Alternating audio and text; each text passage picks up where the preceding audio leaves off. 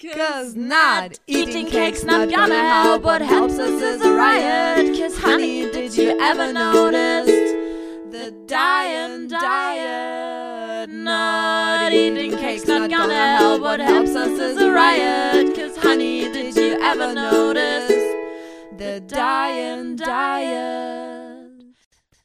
Antipöse Stücke.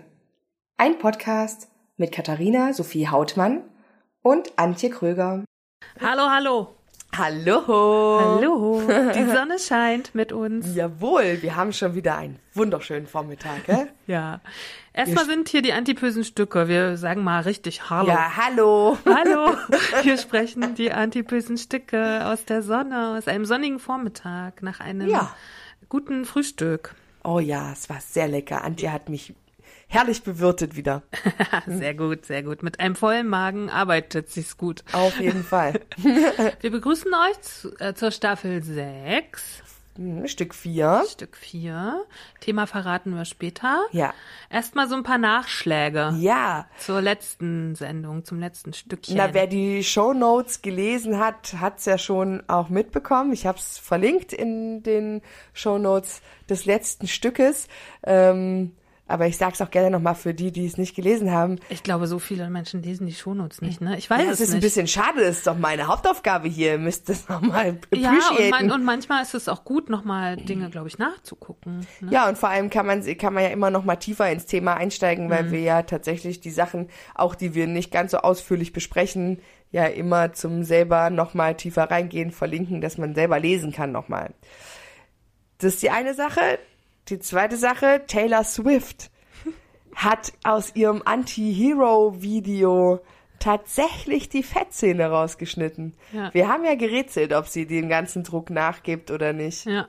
Aber sie hat es getan. Wir hatten es noch gar nicht ganz fertig, das Stück, ne? Ja, Da war es schon passiert. da war es schon passiert. Jetzt gibt's diese Szene sozusagen nur noch mit, der, sie steigt auf die Waage, aber da steht nicht mehr Fett drauf. genau, sie ne? steigt auf die Waage und der ihr ihr sie ist das ja quasi auch selber ihr kritischer Beäuger in Form ihrer selbst guckt sie nur mit einem abwertenden Blick an, aber es steht halt nicht mehr Fett auf der Waage. Ja. Oh, ich, also ich, ich hatte auch jetzt schon so Diskussionen in meinem Umkreis und ähm, aber da ist sozusagen die gleiche Quintessenz rausgekommen, die Katja und ich auch schon häufig haben. Sie ist halt keine Künstlerin, ne? In unseren Augen, oder?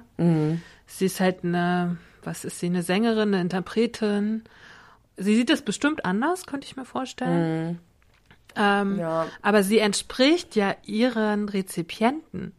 Äh, Das, ich weiß gar Also nicht. wie gesagt, ich habe es ja beim letzten Stück schon gesagt. Ich glaube, dass es okay ist, wenn man sowas ändert, weil man durch so eine öffentliche Diskussion wirklich zu der Erkenntnis gekommen ist, dass man, also dass man das falsch gemacht hat, ne? Oder dass man das, dass man da nicht gut genug drüber nachgedacht hat. Das kann ja passieren. Man ist ja auch ein Mensch und das ist ja alles fluide, also und man kann ja auch seine Meinung mal, also man kann ja auch Dinge, die man gemacht hat, überdenken und zu dem en- zu dem Entschluss kommen oder zu der Überzeugung kommen, dass es wirklich nicht gut war. Ne? Ja. Dafür ist ja Kritik auch da. Ja. Kritik ist ja da, dass man Dinge auch ändern kann, Ja. die man äh, eventuell nicht richtig durchdacht hat. Aber ich glaube, bei so einer Sache ist es einfach, da geht es nicht darum, dass sie das wirklich eingesehen hat, sondern da geht es nur darum, dass Platz 10 und 11 und 12 der Charts eben auch noch ihr gehören und nicht nur Platz 1 bis 10. So, Ja. ne? Also darum Und man geht's. hätte es doch anders lösen können, Und muss man mal Sicherheit- sagen. Weil, das Video an sich ist ja auch ein Kunstwerk, ne? Ja. Wenn man jetzt mal den Song nimmt, der ist ein Kunstwerk für sich, die Platte ist ein Kunstwerk für sich, das Video an sich ist ja auch sehr künstlerisch, muss Mhm. man sagen. Ähm, man hätte ja jetzt diese ganze Kritik, die gekommen ist, vielleicht auch zu Recht, das möchte ich gar nicht beurteilen, ähm, oder verurteilen oder bewerten, hätte man ja in einem neuen Kunstwerk verarbeiten können, weißt du? Aber Mhm. ja. bestehendes Werk zu verändern, nur weil der Druck so stark ist, das finde ich crazy. Mhm. So. Und kann ich selber als Künstlerin auch so gar nicht mit umgehen, so, Mhm. ne? Aber, naja, Amerika und der, es ist ja jetzt die dritte Dame in Folge, nach Lizzo und Beyoncé, jetzt sie. Und das sind ja die drei erfolgreichsten Damen in den USA, Mhm. ja. Eigentlich schade. Weil ändern die Männer ihre Texte? die ganzen Rapper Es mit ihren krassen. Grundsätzlich über die Texte von Männern offensichtlich gar keine solchen Diskussionen. Ja, Also hast du das ja schon erlebt? nein. da Ich finde krass, dass es im Jahr 2022 diese drei Geschichten gibt. Also Lizzo, Mhm. Beyoncé, jetzt sie. Ja. Obwohl es gab ja, ich glaube, in Deutschland gab es immer mal in dieser Deutschrap-Szene, glaube Diskussionen Ach, über diese ganzen frauenverachtenden Hm. Rap-Texte. Aber das wurde auch, hat keiner was geändert. Gab immer, glaube ich, das wurde immer alles abgetan mit dem ähm, Künstlerischer Freiheit. Genau, künstlerische Freiheit und äh, ne, ja. Naja, das war dann das, was dieses ist von der Kunstfreiheit gedeckt. Ja, Ja, genau. Ich meine, in diesem Text steckt viel Wahrheit, ja. Hm. So. Aber ja, also es wurde geändert. Wir sind gespannt, wer ja als nächstes kommt. Ja, ja, Halt genau. Wer irgendwie. sich als nächstes beugen muss. Ja. So, ich habe ein paar News mitgebracht. Ich fange einfach mal an, ja, ne? Ich habe äh, als erstes einen Podcast mitgebracht. Der Podcast heißt Alles in Butter. Ich weiß nicht, ob wir darüber schon mal gesprochen haben. Ich Glaube glaube nicht. eher nicht. Äh, ist ein Podcast vom WDR, also läuft auch im Radio, gibt's aber auch als Podcast. Und den höre ich sehr, sehr gerne, weil da ist ein Koch, der heißt Grote. Und der ist immer, also der macht so verschiedenste Dinge und testet Dinge und kocht Dinge und so. Und das höre ich je nach Thema ganz gerne. Wenn es um Themen gibt, geht, die mich nicht interessieren, so um Fleisch und so, das höre ich nicht. Diese Woche oder letzte Woche war das Thema, wie gut sind Dosentomaten? Und da habe ich gedacht, das ist ja durchaus ein Thema, was uns interessiert, ne? weil sowohl du als auch ich kaufen viel Dosentomaten. Dosentomaten. Das. Oder das ist ein bei vielen ja ein Grundnahrungsmittel. Ne? Und ich hatte auch in der Stiftung Warentest schon mal einen Test dazu gelesen, weil da ganz schön viel Schindluder scheinbar getrieben wird mit diesen Dosentomaten. Und also erstmal äh, kann ich äh, oder verlinken wir euch den Podcast, also hört ihn euch an, wenn ihr Bock drauf habt. Und ähm, der wichtigste Tipp, den es in diesem Podcast gab, war, dass auf den, also dass man oder dass der Konsument, die Konsumentin darauf achten sollte, wo die Tomaten herkommen, weil die meisten Tomatendosen kommen aus, Gar keine Ahnung. schätz mal, Ich hätte jetzt Italien gesagt, aber ist wahrscheinlich nicht so. aus China. Ah, Ja. Und das ist natürlich total crazy, weil die haben einen so langen Weg hinter sich, dass das natürlich auch aus ökologischen Gründen gar nicht gut ist. Deswegen der meist oder der größte Tipp in diesem Podcast war, darauf zu achten, wo kommt die Tomate. Tomate her. Und das muss gekennzeichnet sein. Und wenn dort steht Tomaten aus Italien, weil tatsächlich kommen die meisten Tomaten aus Italien, die dafür ähm, ne? Aber es kann halt auch sein, dass die Tomaten dann nach China gebracht Ja. werden, dort eingepackt und so. Ne? Ach, das und, ist so crazy. Ja, es Diese ist- Welt ist so crazy. ja, die, und das wird alles am Verbraucher bleibt es hängen. Das finde ich so krass, ne? Und das geht, reicht auch nicht, wenn die italienische Flagge drauf ist. Das ist alles so Greenwashing. Ja? Also es muss wirklich draufstehen, äh, Tomaten aus Italien, konserviert in Italien oder sowas, ja? So. Muss man wirklich drauf achten. Ähm, bei Biotomatenkonserven ist es Pflicht. Es gibt wohl im konventionellen Bereich gibt es wohl äh, keine Pflicht dazu. Okay. Ja. Ich habe da mich mal ein bisschen auf die Suche gemacht, weil ich dachte, okay, das kann jetzt nicht alles gewesen sein. es muss doch noch irgendwo hier einen Hinweis geben, was gute Biotomaten sind. Und da habe ich einen Test gefunden aus der Süddeutschen, der ist von 2019, aber ich glaube, es hat sich nicht so viel verändert.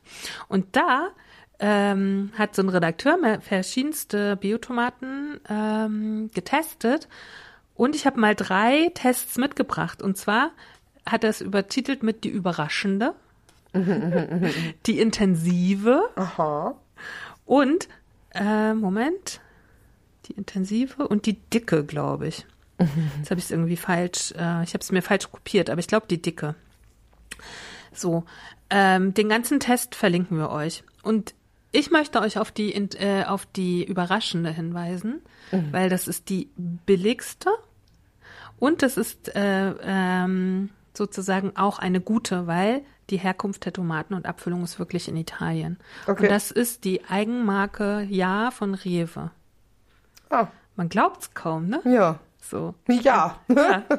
genau, da kostet, also 2019, ich glaube, der Preis ist nicht mehr gleich, war der Preis 39 Cent. Ich glaube, der ist jetzt gestiegen, Wie Ja. alles aktuell. wie alles aktuell.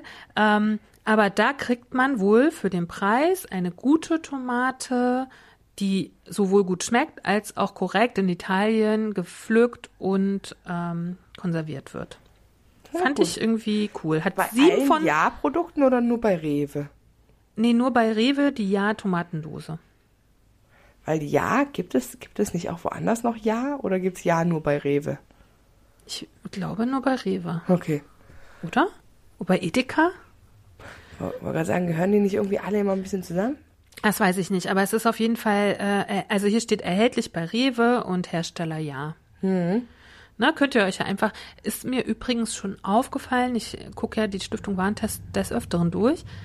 Die Ja-Produkte haben grundsätzlich nicht so eine schlechte, sind nicht so schlecht im Abschneiden, ist mir schon öfter mal aufgefallen. Ja. Aber hier ist es die überraschende. Ich darf jetzt nicht mehr Ja sagen. Ja. Ist, das ist, das Und dann haben wir noch die intensive, weil die kaufe ich tatsächlich äh, ab und zu.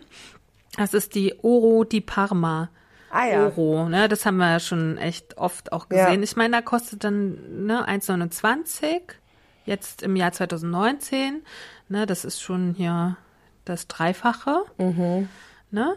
Aber sie schneidet halt auch einfach geschmacklich nochmal viel, viel besser Mhm. ab. So. Und dann habe ich noch, äh, aus dem Podcast habe ich noch erfahren, es gibt eine Firma, die heißt Mutti. Hast du schon mal Ja. von der gehört? Das Ja. ist eine Biofirma. Ja. Das sind für die die besten. Okay. Habe ich noch nie gesehen. Wo gibt's die? Ich meine, ich habe die im Kaufland gesehen, aber ich kenne auf jeden Fall. Also ich habe das schon, das, aber nicht Mutti mit Doppel-T, sondern nur mit einem T, oder? Das weiß ich nicht so genau. Ich Also- glaube, ja. Das weiß ich nicht so genau. Ich habe nur, die haben sich so ein bisschen über diesen Firmennamen lustig gemacht. Nee. Und deswegen konnte ich es mir so gut merken. Also, ja, ist die überraschende. Ähm, die Oro di Parma ist die intensive und die in diesem Test am besten abgeschnittene und die Mutti wurde empfohlen. Ist doch mit Doppel-T, gucke, so sieht's aus. Ja, genau. Die wurde empfohlen. Ist ein bisschen teurer. Es ist, glaube ich, auch eine Bio-Tomate ne? oder eine Bio-Konserve. Ähm, na, also falls ihr jetzt im Winter vor allen Dingen, wenn es keine frischen Tomaten, jetzt geht's ja gerade los, ne? dass man viele Tomatenkonserven kaufen muss, um irgendwie Tomatensuppe und Co. zu machen oder Spaghetti. Ja. Ne? Finde ich ganz cool. Den Podcast kann man sich aber grundsätzlich sehr, sehr toll anhören. Es gibt sehr tolle, es gibt über Kakao eine ganz tolle Sendung und der ist auch einfach, der ist so, der ist so mega kritisch, auch äh, mega kapitalismuskritisch und so. Okay. Und ich mag den so, und der ist auch so, der ist gar nicht rundgelutscht, der legt sich auch mal mit der, mit der Journalistin an und Ach, so. Die cool. sind so ein bisschen so Bad Boy, Ja. Good Girl, so. Ja, ja. Und oh, ich mag den Podcast sehr, sehr gerne. Kann man sich mal anhören. Geht viel um Essen, geht viel um gutes Essen. Ja, cool. Gibt eine schöne Pizza-Folge auch. Oh, das ist für mich interessant. Ja, ja, also Pizza. wie gesagt, ähm, hört euch das mal an, kann ich sehr empfehlen. So, das nächste, was ich mitgebracht habe, ist ein Buch. ich habe so viel gelesen in letzter Zeit und so viel Hörbuch gehört und habe mich, wir hatten das ja letztes, äh, letztes Stück schon, äh, war ja Buchmesse und gab einen Haufen gute Bücher auf der Gut Buchmesse und es gibt ja jedes Jahr diese Shortlist und die Longlist, wo praktisch die besten Bücher des Jahres drauf sind. Und äh, also erst gibt's die Longlist, das sind 22 Bücher, die wird dann zur Shortlist, ich glaube, das sind dann sieben, und aus denen wird dann der Buchpreis. Ne? Und Ah, ja. diesen Buchpreis hat ja dieses Blutbuch gemacht, wo es um queeres Leben geht. Aber in, auf dieser Longlist waren sehr, sehr viele tolle Bücher. Und ich habe habe ich noch nie gemacht. Ich habe schon fünf davon gelesen. Ach, cool. Es ist Ne? echt Wahnsinn halt. Und wie viel Qualität da so, also hätte ich nie gedacht. So, und ein Buch, und deswegen musste ich es unbedingt mitbringen, geht um den Körper sozusagen. Das Buch heißt Lügen über meine Mutter. Eine Frau wird zur Diät gezwungen. Äh, war sogar auf der Shortlist, also war in den sieben. Und äh, ich habe es erstmal, habe euch äh, einen Link aus der Berliner Zeitung über das Buch rausgesucht. Äh, gesucht. und wenn ihr es kaufen wollt, kostet es 24 Euro. Was ist in diesem Buch und warum habe ich es gerade mitgebracht? Weil ich finde, zu Kati und meiner Kindheit ist es genau die andere Art von ähm, Entsprechung. Bei uns war es so, wir waren die dicken Kinder und wir hatten dünne Eltern. Hier ist es genau umgekehrt. Da ist ein dünnes Kind, was eine dicke Mutter hat. Könnte in meinem Leben auch noch eintreten. Stimmt. Habe ich gar nicht drüber nachgedacht. Stimmt. So, aber in dem Buch passieren so viele Dinge, die mich so an meine Kindheit erinnert haben und auch von dem, was wir schon erzählt haben über deine Kindheit, aber genau andersrum. Mhm. Und deswegen, also ich habe jetzt so die Hälfte des Buches gerade durch. Oh, Also das zwingt quasi das Kind, die Mutter. Nee, gar nicht. Also nur das Kind ist äh, äh, dünn und die Mutter ist dick. Aber in dem Buch ist es so, der Vater Ach, zwingt okay. die Mutter ständig zur Diät. Und ähm, Was für eine toxische, toxische Beziehung. genau, und dann sagt das Kind trennen. irgendwann, das Kind ist mein Jahrgang jetzt mittlerweile. Es ist ein autobiografisches Buch, aber man sagt dazu Autofiktion. Also es ist nicht komplett biografisch. Mhm, okay. ne, es ist künstlerisch, aber autobiografisch. Und sie ist mein Jahrgang ungefähr. Und aber Westdeutsch, also sozusagen dann wieder deine Prägung. Also es ist so ein Zwischending zwischen uns, das ist ganz, ganz spannend. Ähm, ähm, da passiert halt auch ganz viel westdeutsche Geschichte. So Steffi Graf kommt davor oder ähm, unser Altbundeskanzler, der ja nun auch dick ist, spielt da eine Rolle, ne? Herr Kohl und so. Also auch diese ganze westdeutsche Politik spielt da eine Rolle. Also die Mutter ist Polen. Die, ihre Eltern sind aus Schlesien ausgewandert nach Westdeutschland. Dort trifft sie, und das ist schon so crazy, sie trifft mit 16, sie geht mit 16 mit einer Freundin auf den Rummel, dann treffen sie zwei Bundeswehrsoldaten und einer ist dann ihr späterer Mann. Ach, crazy. Mhm. Der findet aber eigentlich ihre Freundin gut. Warum? Weil die dünner ist. Also, und es wird, kommt gar nicht erstmal, ich bin noch nicht fertig, aber es kommt gar nicht so zum, ich glaube, sie hat am Anfang gar nicht so viel Übergewicht, sondern ist einfach dick. Aber nicht dieses Dick, was wir heute, glaube ich, meinen. Sie ist einfach ein bisschen, sie hat ein bisschen mehr auf den Rippen, aber sie ist gar nicht so krass dick. Ne? Und eigentlich findet er diese Freundin toller, heiratet aber trotzdem die dicke Polin. Und seitdem ist er gegen ihr Gewicht und lässt das auch immer und immer raus. So. Und irgendwann übernimmt die Tochter auch diesen Blick. Und das ist das Spannende daran. Weißt du? Sie kann sozusagen ihre Mutterliebe gar nicht, oder also die Kind-Mutterliebe gar nicht so richtig fühlen, weil dieses Dicksein immer da ist. Ach, oh, das ist super spannend. Ja, und das ist, also dieses Buch ist so toll. So, und ich habe euch einen kleinen, ähm, einen kleinen Absatz mitgebracht, den ich jetzt mal vorlese, so zwei Seiten. Ich will Klarheit, sagt er, mehr zu sich, ein für allemal. Den ganzen Nachmittag über war meine Mutter angespannt. Abends um die Zeit, in der mein Vater normalerweise aus dem Büro kam, ging sie in Hab-Acht-Stellung. Sie wusste, wenn das Gespräch nicht zu seinen Gunsten verlaufen war, würde der Misserfolg auf sie zurückfallen. Als mein Vater die Haustür aufschloss, war sofort zu sehen, dass das Gespräch nicht erfolgreich war. Also er war, hatte so ein Gespräch auf der Arbeit, ob er befördert wird. Ah ja, okay. Er ließ die Schultern hängen und bewegte sich wie fühllos durch den Raum. Meine Mutter und ich waren geübt darin, seine Stimmung zu erspüren. Wie Rehe angeblich ein Gewitteraufkommen spürten, noch bevor sich die ersten Anzeichen am Himmel abzeichneten. Ich konnte jede noch so kleine Regung im Gesicht meines Vaters entziffern. Sein Gesicht war unser Wetter. Er ließ sich in einer Ecke des Tisches auf den Stuhl fallen und schaute meine Mutter, meine Mutter düster an. Die Beförderung könne er sich abschminken. Das sei ihm heute klar geworden. Ein Mann ohne eine vorzeigbare Frau würde eine solch gehobene Stellung niemals bekommen. Nicht einmal zur Weihnachtsfeier, zu der alle anderen Ehefrauen mitkämen, taugte sie. Meine Mutter blieb ganz still. In ihrem Inneren aber muss alles drunter und drüber gegangen sein. Sie vergaß sogar, mich nach oben in mein Zimmer zu schicken. Wenn du glaubst, sagte sie schließlich ganz ruhig, wenn du glaubst, dass ich der Grund bin, dass sie dich nicht befördern, dann ist dir nicht zu helfen.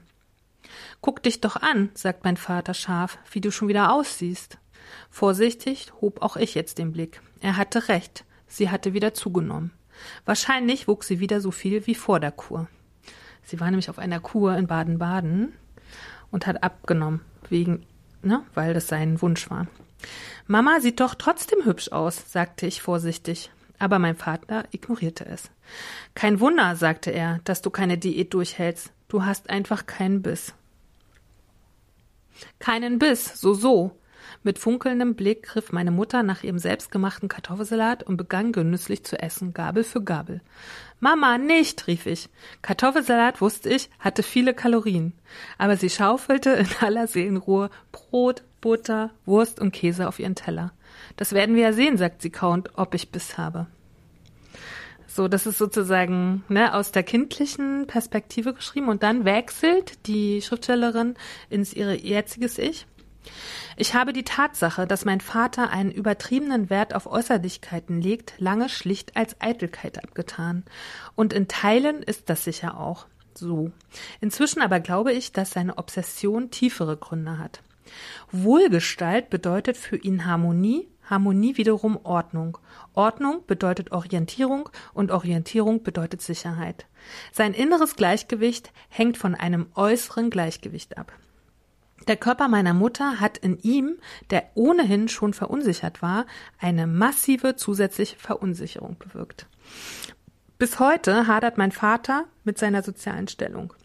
Meine Großmutter hat ihm, dem emporgekommenen Bauernkind, die Scham über die ländliche, allzu ländliche Herkunft vererbt. Gutes Aussehen kann, kann ein Komp Kompensationsmittel für den sozialen Aufsteiger darstellen. Man kennt das aus Märchen, wie der gestiefelte Kater, wo es die Schönheit des Müllers Sohnes ist, die dafür sorgt, dass die Leute ihm die Rolle des Prinzen abkaufen. Auch der Emporkömmling Julien Sorel aus Stendals Rot und Schwarz wird als ausnahmslos schön beschrieben, ebenso Jack Londons schreibender Matrose Martin Eden. Ein Schauspieler seiner selbst hat meine Mutter meinen Vater gerne genannt, weil er sein gutes Aussehen und die Wirkung auf andere über alles andere stellte. Es stimmt, fällt mir auf. Im Grunde spielt mein Vater die ganze Zeit Theater. Nur, was für ein Stück es ist, dass er da seit so vielen Jahren aufführt und woher diese Neigung zum Drama. Ja, super gut. Ja, also, oh, ich hab's äh, gleich gesuchtet, ne? Ich hab's dann irgendwie, weiß ich nicht, vor ein paar Tagen angefangen, als ich dann nochmal, ich wusste das schon, also ich wusste es von der Besprechung schon, dass es über den dicken Körper geht und dann habe ich aber gedacht, okay, andere Bücher sind erstmal mir wichtiger. Aber als ich es jetzt angefangen habe, habe ich gedacht, oh, ja, ja, das, das, klingt richtig gut. Es geht ja auch schon so los. Meine Mutter möchte nicht beerdigt werden, weil sie passt in keinen Sarg. Also, da, also das, was wir auch schon besprochen haben. Ne? Also Daniela Dröscher, Lügen über meine Mutter. Wer gerne liest, kann ich wirklich sehr empfehlen. Ja, mich hat das jetzt schon überzeugt. Ich muss das auf jeden Fall lesen. Oh, das ist aber auch, es gibt so Stellen, Kathi. Oh, da saß ich echt dann gedacht, nein, nein, nein, nein nicht, nicht, nicht so, ne? Weil trotzdem ist die, die Mutter, kann es gar nicht beschreiben, die ist trotzdem irgendwie selbstbewusst und mhm. lässt sich nicht unterkriegen, weißt du? Macht so, wie mit dem Kartoffelsalat ja, ja, gerade. mega ne? gut. So, aber warum ist sie diese Ehe eingegangen? Das sind ja alles so spannende Fragen, mhm. ne? Und sie kriegt auch später noch ein Kind und so. Also das ist so, ja, also ich äh, kann's, ich habe es euch mitgebracht äh, kann es euch sehr empfehlen. Dann habe ich mitgebracht, das hatte ich auch schon Kati geschickt. Es gibt so eine neue Serie auf RTL Plus. Hast du dir das angeguckt, was ich dir geschickt habe? Grundsätzlich ja, aber ich habe es doch wieder vergessen. ist grundsätzlich nicht schlimm, Kathi. Ich sage es auch nochmal. Also im neuen Spiegel gibt es eine Ankündigung davon und auch in der neuen Brigitte habe ich es gelesen. Es gibt auf RTL Plus und deswegen habe ich es nicht geguckt, weil ich habe den Zugang nicht. Hab mir aber jetzt, ich habe auch mal ein bisschen rumgefragt in meiner Crowd, aber es hat das niemand hat diesen RTL Plus Zugang oder TV Now heißt es ja irgendwie, ne? Mhm. Aber man kann sich ja da mal anmelden so zur zur Probe, glaube ich, ne? Ja, ich habe das schon gemacht und ich habe es wieder gekündigt. Ach so, ja. Ich hatte das für irgendwas, brauchten wir es ja, schon mal. Ja, für äh, unsere dicken Doku damals. Ah ja, genau. Ne? Ähm, und also es ist jetzt so, es gibt dort eine neue Serie. Das, aber das finde ich ja grundsätzlich so krass, dass es diese neuen Serien irgendwie nie frei verfügbar gibt. Mhm. Also entweder hast du ein Netflix-Abo oder was gibt's noch? Amazon Prime oder tausend Sachen. Mhm. So, so eine Serie, ich erzähle gleich mehr davon, möchte ich eigentlich bei Arte oder ARD sehen oder ZDF, weißt mhm. du? Also diese neue, neue Serie heißt Hübsches Gesicht. Ja, doch, dann, ich, ja, habe ich mir natürlich angeguckt. Mhm. Ich also. habe mir den Trailer angeguckt und hatte voll Lust, es zu gucken. Ja. Es ist eine Comedy-Serie. Ähm, Und zwar hat der Sender 2020, also RTL, hat 2020 einen Serienwettbewerb äh, organisiert. Und wer dort in seinem Pitch überzeugte, bekam ein Budget von 700.000 Euro. Mhm. So. Kann man eigentlich auch mal sehen, was die Privaten so für Gelder mhm. haben, ne? So.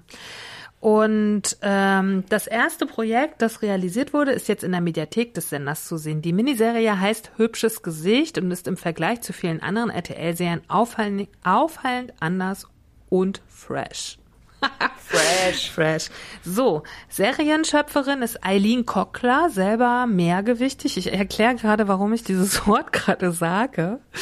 Und äh, von Regisseurin Antonia Leila Schmidt. Also es geht in diesem ähm, in dieser Serie um da ist eine, ein Mädchen, das hat einen Freund und die wohnen aber in unterschiedlichen Städten. Also ein dickes Mädchen, ein mehrgewichtiges Mädchen mhm. und ein dünner Mann wohnen in unterschiedlichen Städten. Dann wollen sie zusammenziehen und er hat dann aber ein Problem, dass sie in seiner Stadt wohnt sozusagen und ähm, sozusagen dann auch alle vorstellen muss und so, ne? Und dann macht er ihr ein Geschenk und sie fahren so mit dem Auto los und dann stehen sie vor so einem Fettcamp und dann soll sie in ein Fettcamp oh, und dort erlebt sie anscheinend schöne Sachen. so. Okay. Und äh, was ich daran an dem Konzept wirklich spannend finde, ist, dass das eine ähm, eine Comedy ist. Mhm. Und mich würde wirklich interessieren, wie dort gesprochen wird und wie da so Themen behandelt werden. Ne? Mhm. So. Deswegen, also wurde jetzt im Spiegel, wie gesagt, angekündigt. Und dann habe ich in der neuen Brigitte dazu ein Interview gefunden und zwar mit der äh, Eileen Kogler. Das ist die Produzentin. Mhm. Ne? Und die ist äh, selbst, wie sie sagt, mehrgewichtig. So dann äh, gibt es da so ein Interview mit ihr und da lese ich jetzt mal zwei Sachen vor und würde gerne Katis Meinung dazu wissen. Sie fragen sie, äh, das ist praktisch die, die die Serie geschrieben hat, ne? Wie verhalten Sie sich, wenn Ihnen im Alltag Diskriminierung begegnet? Es hat lange gedauert, aber ich habe gelernt, mich nicht mehr mit jedem negativen Kommentar auseinanderzusetzen, sondern bei mir zu bleiben und mein Ding zu machen. Trotzdem, das ist die beste Rache gegenüber jenen, die einem das Leben schwer machen. Dann die Frage, brechen Promis wie die mehrgewichtige Sängerin Lizzo oder das Plus-Size-Model Ashley Graham nicht längst mit gängigen Vorurteilen? Dann sagt die, die äh, Frau, sie sind Ausnahmen, nicht die Regel. Außerdem entsprechen oft Plus-Size-Modelle einem bestimmten Typus einer mehrgewichtigen Frau. Sie haben häufig ein Skinny-Gesicht und eine Sanduhrfigur. Ne? So, und jetzt kommen wir hier zu den Mehrgewichtigen. Ich muss die richtige Stelle finden. Weil das hat mir, also es hat mich gestern so aufgeregt, kann ich gleich mal sagen. Warum sprechen Sie von Mehrgewicht anstelle von Übergewicht?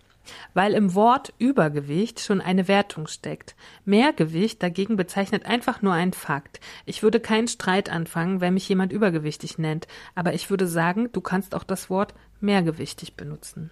Aber darüber haben wir schon mal geredet. Aber kannst mehrgewichtig habe ich noch nie gehört. Doch, doch, ja? Doch. Kannst du dich erinnern an die, da haben wir, war das eine Influencerin oder so? Ja, irgendwie sagt mir das was, aber es oder ist nee, jetzt nochmal neu aufgeploppt. Das war, glaube ich, ein neuer, das war dieser Podcast mit ähm, dieser einen, die du auch so fürchterlich fandest. Ja, stimmt. Und die hat die nämlich Plus-Size-Modell auch ja, war, ne? so eine die, deutsche. Genau. Kuhn oder wie heißt. Ja, das kann sein. Die hat eben ja. diesen Podcast gemacht und da haben wir nämlich schon mal drüber das gesprochen. Stimmt. Ich glaube, war das in der ersten Staffel? War das noch mit Ulle? Ich glaube ja. Und da hat, ich glaube, Ulle fand es gut und wir beide fanden das total dumm. Hm. Dass äh, diese, also weil für, es macht für mich keinen Unterschied, ob jemand, weil ich finde, Übergewicht ist für mich halt auch nur, ist halt das Gewicht über der Norm. Ob ich jetzt sage, mein Gewicht ist über der Norm oder mein Gewicht ist mehr als die Norm. Aber was sagt man dann zu Magersüchtigen, frage ich mich. Sagt, also wenn man Na, von Untergewicht, ja, aber wie, ja, aber wie würde das, da, da gibt weniger ja, gewichtig. ja. Ich, für mich macht es, für mich macht es überhaupt keinen Unterschied in der, in der Bewertung, finde ich. Weißt du, ich verstehe den Unterschied nicht zwischen über und mehr. Das sind einfach nur zwei unterschiedliche Worte für dasselbe, für denselben Fakt. Ich, finde nicht, ich, dass das eine positiv und das andere negativ konnotiert Ich finde, ist. mittlerweile braucht man ja ein tägliches Lexikon, um zu gucken, wann bin ich richtig mit meiner Sprache und wann nicht. Ich finde das, also diese moralische, dieses moralische Gehabe in dieser ersten Welt, sage ich mal, das geht mir ein bisschen auf den Keks. So, ich habe noch nie mit, darüber nachgedacht. Also in dem Buch zum Beispiel, äh, was ich gerade vorgestellt habe, gibt es auch eine Stelle, wo sie über die Wortwahl zu ihrer Mutter spricht und sie hat gesagt, sie empfindet das Wort dick als richtig, also das Kind. Mhm. Dick beschreibt für sie das, den richtigen, den, die Körperform ihrer Mutter.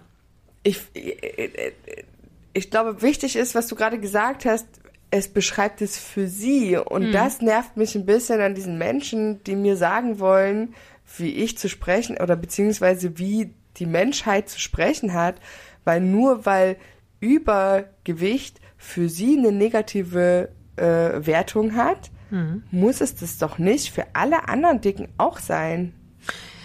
Also für mich ist Übergewicht überhaupt kein, also ich habe mit dem Wort echt gar keinen Stress. Nee, ich auch nicht. Und weil ich, wie gesagt, ich, für mich ist es kein Unterschied, ob ich finde erst Geniegesicht und so, das sind ja auch alles so Phrasen. Ja. Also das, das klingt für mich schon auch irgendwie, was ist ein Skinny-Gesicht halt irgendwie. Ja. Also das ist, das, das die Serie so heißt, ne, hübsches Gesicht kann ich nachvollziehen. Mhm. Weil das ist ja das, was wir ja, alle ja. schon mal gehört haben. Ja. Und besser geht's ja eigentlich nicht. Das stimmt, das, das, der, das ist der ultimative Klassiker. Ja, das ist der, für viele dicke Frauen ist das der ultimative Klassiker, mhm. richtig. Ähm, aber ja, ich, ich finde diese, und vor allen Dingen, sie ist ja, äh, sie ist ja Comedy-Schreiberin. Hm. Also da erwarte ich auch im Interview eigentlich ein bisschen Schärfe, weißt ja. du, oder ein bisschen Witz und so. Hm. Und dass die dann wieder so ein ernstes Interview, wo es halt wieder um so Moral geht. Da habe ich schon wieder gar keine Lust, die Serie zu gucken, obwohl ich glaube, dass die toll ist, hm. könnte ich mir vorstellen.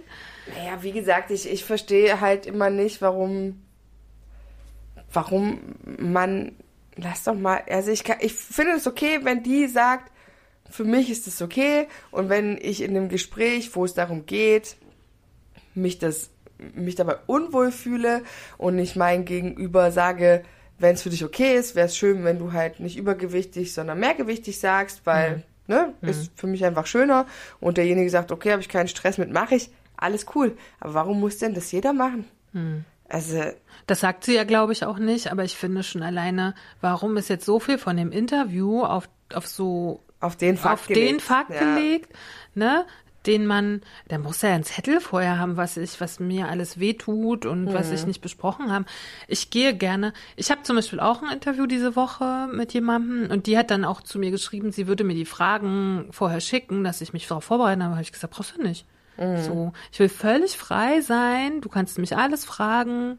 Ich kann doch adäquat halt drauf antworten. Ja. Und, und hier geht's mir auch wieder nicht um Themen. Es geht schon wieder um so Außen. Ne? Und es ist ja vor allem auch so, wenn eine Interviewfrage kommt, die man halt wirklich nicht beantworten will. Musst du ja auch nicht. Dann kann man auch einfach in dem Moment sagen, du weißt du, ich glaube, das ist eine Frage, die gehört hier nicht her. Ja.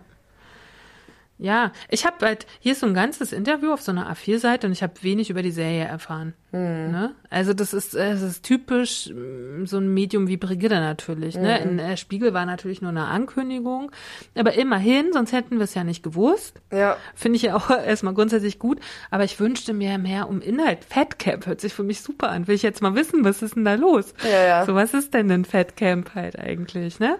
Und wo ist das nächste Fatcamp von Leipzig? wo können wir hinfahren? wo werden wir hingefahren? Wo Nicht, werden wir wo hingefahren wir werden? Hinfahren, sondern wo werden wir hingefahren? Oh, stell dir mal vor, wir sitzen so hinten beide im Auto. Wer uns auch immer da fährt, wollen wir gar nicht sagen. Dann ist schön rausgeschmissen. Und dann wird und gesagt, wir, sind, wir sind da und dann machen wir beide unsere Augenbilder. So, Sie sind im Fatcamp. Ja, Sachsen. genau. Sehr schön. Mhm. So, und das, äh, also, ne, RTL Now oder hier, nee, wie heißt es, RTL Plus oder TV Now? TV Now, ja. Ich guck mal, ob ich mir dann nochmal so ein kostenloses Ding, ne, irgendwie äh, wer das schon hat, kann sich ja von euch angucken. Und dann habe ich noch eine News mitgebracht, die ich ganz spannend finde aus so medizinischer Sicht. Da geht es um Diabetes Typ 2, alles auf Zucker, wie die Unterschiedlichkeit bei Mann und Frau sind, weil wir reden ja viel über uns und Frauen. Und jetzt finde ich mal den Unterschied bei diesem Zuckerthema zwischen Mann und Frau ganz spannend. Mm, Quelle ist Arbeitsgemeinschaft für moderne Medizin. Also, Diabetes Typ 2, 2 bei ihm. Männer erkranken jünger an Diabetes Typ 2 und schon bei weniger Übergewicht. Nicht selten geben Erektionsstörungen einen Hinweis auf die Stoffwechselstörung bzw. den schlechten Zustand der Blutgefäße, der damit einhergeht. Der wichtigste Messwert, auf dem die auf, um dem auf die Spur zu kommen, ist bei Männern der nüchtern Blutzucker. Mhm. Also Erektionsstörung, sage ich mal. Ist nicht so cool für einen Mann. nee, aber finde ich schon spannend. Mhm. Ne? Also erkranken jünger und bei weniger Übergewicht. Mhm. So, die Frauen bei Frauen stellt man Diabetes am besten fest, indem sie eine Traubenzuckerlösung trinken. Das hast du ja auch gemacht, ne? Mhm. Und man dann misst, wie schnell der Zucker wieder aus dem Blut verschwindet. Glukosetoleranztest. Mhm. Sie haben seltener Folge- und Begleiterkrankungen wie einen diabetischen Fuß oder Sehprobleme, auch weil sie bei dem strukturierten Behandlungsprogramm etwas länger dabei bleiben. Ihr Risiko nach einer Diabetesdiagnose auch einen Herzinfarkt oder Schlaganfall zu bekommen, ist aber größer muss ja auch mal was Negatives geben. Nicht? Die ganze ja. Zeit habe ich gedacht, okay, okay, gut, okay, okay, und dann. Mm. ja, aber finde ich ganz spannend, ja, ne? das ist da, dass die Körper dann doch sehr unterschiedlich sind zwischen Mann und Frau. Aber jetzt hast du ja keinen Zucker mehr, ne? Ich denke nicht. Mhm. Weil ich habe es ehrlich gesagt auch nie prüfen lassen. Mhm. Na, also ich müsste mal theoretisch nochmal so einen Test machen, aber ich habe ja schon so häufig gesagt, dass ich glaube, dass ich auch nie Schwangerschaftsdiabetes hatte. Ich glaube ja immer noch, dass das mit dieser, mit diesen Schilddrüsentabletten zusammenhing, mhm. die ich genommen habe. Deswegen. Aber es war ja trotzdem gut, sich danach zu ernähren. Ey, super. Ich bin zumindest fürs Kind. Bin, bin für, bin für diese. Naja, auch für mich. Mir ging es ja auch. super in der Schwangerschaft. Ja. ja? Also ich glaube, mir wäre es lange nicht so gut gegangen, wenn ich nicht so ähm, ganz gewissenhaft auf meine Ernährung geachtet hätte. Hm. Und deswegen, ich bin über diese Diagnose, das war ja am Anfang für mich ganz fürchterlich hm. und dann hinterher habe ich das als absoluten Segen betrachtet, weil hm. das war wirklich gut für mich. Hm. Also ja, das ist immer sowas, ich würde das gerne so für mich annehmen, ne, dass so Diagnosen kommen und man dann damit umgeht. Aber ich bin ja nun, ich bin ja der totale Hypochonder und ich sterbe ja dann gleich bei der kleinsten Diagnose. Ja, Mir hab, geht das ja im ersten Moment auch immer so. Mh. Falls du dich erinnerst, als ich diese Diagnose Zucker gekriegt habe, ich erstmal geheult.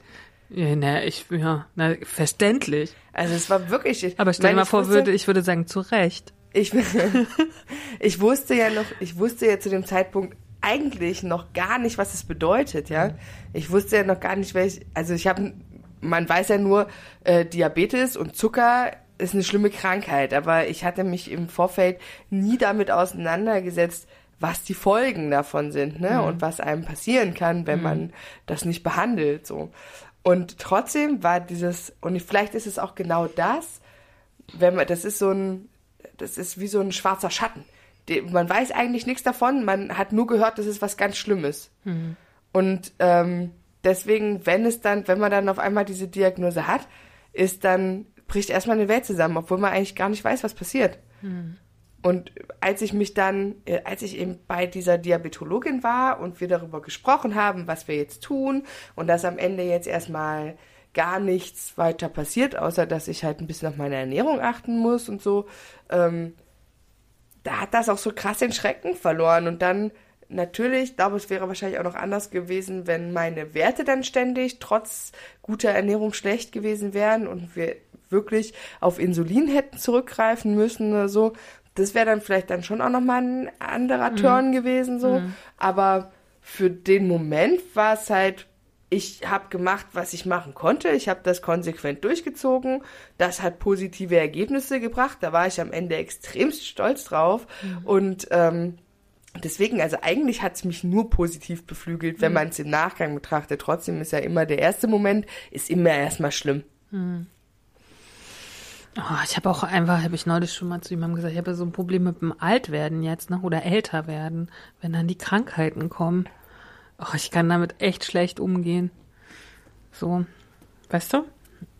So. Ja, ich, Weil ich habe ja zum Beispiel so eine, ich habe ja immer noch so eine Long-Covid-Geschichte am Laufen mit, ich habe jetzt, ich recherchiere das ja immer ab und an nochmal, ne, ob das jetzt Leber oder Galle ist. Also es ist immer auf jeden Fall rechte Körperhälfte und also von den Organen her. Und ist halt einfach bei bestimmten Lebensmitteln oder wenn ich Alkohol trinke, ist es echt schlimm so. Und ich kotze halt immer dann.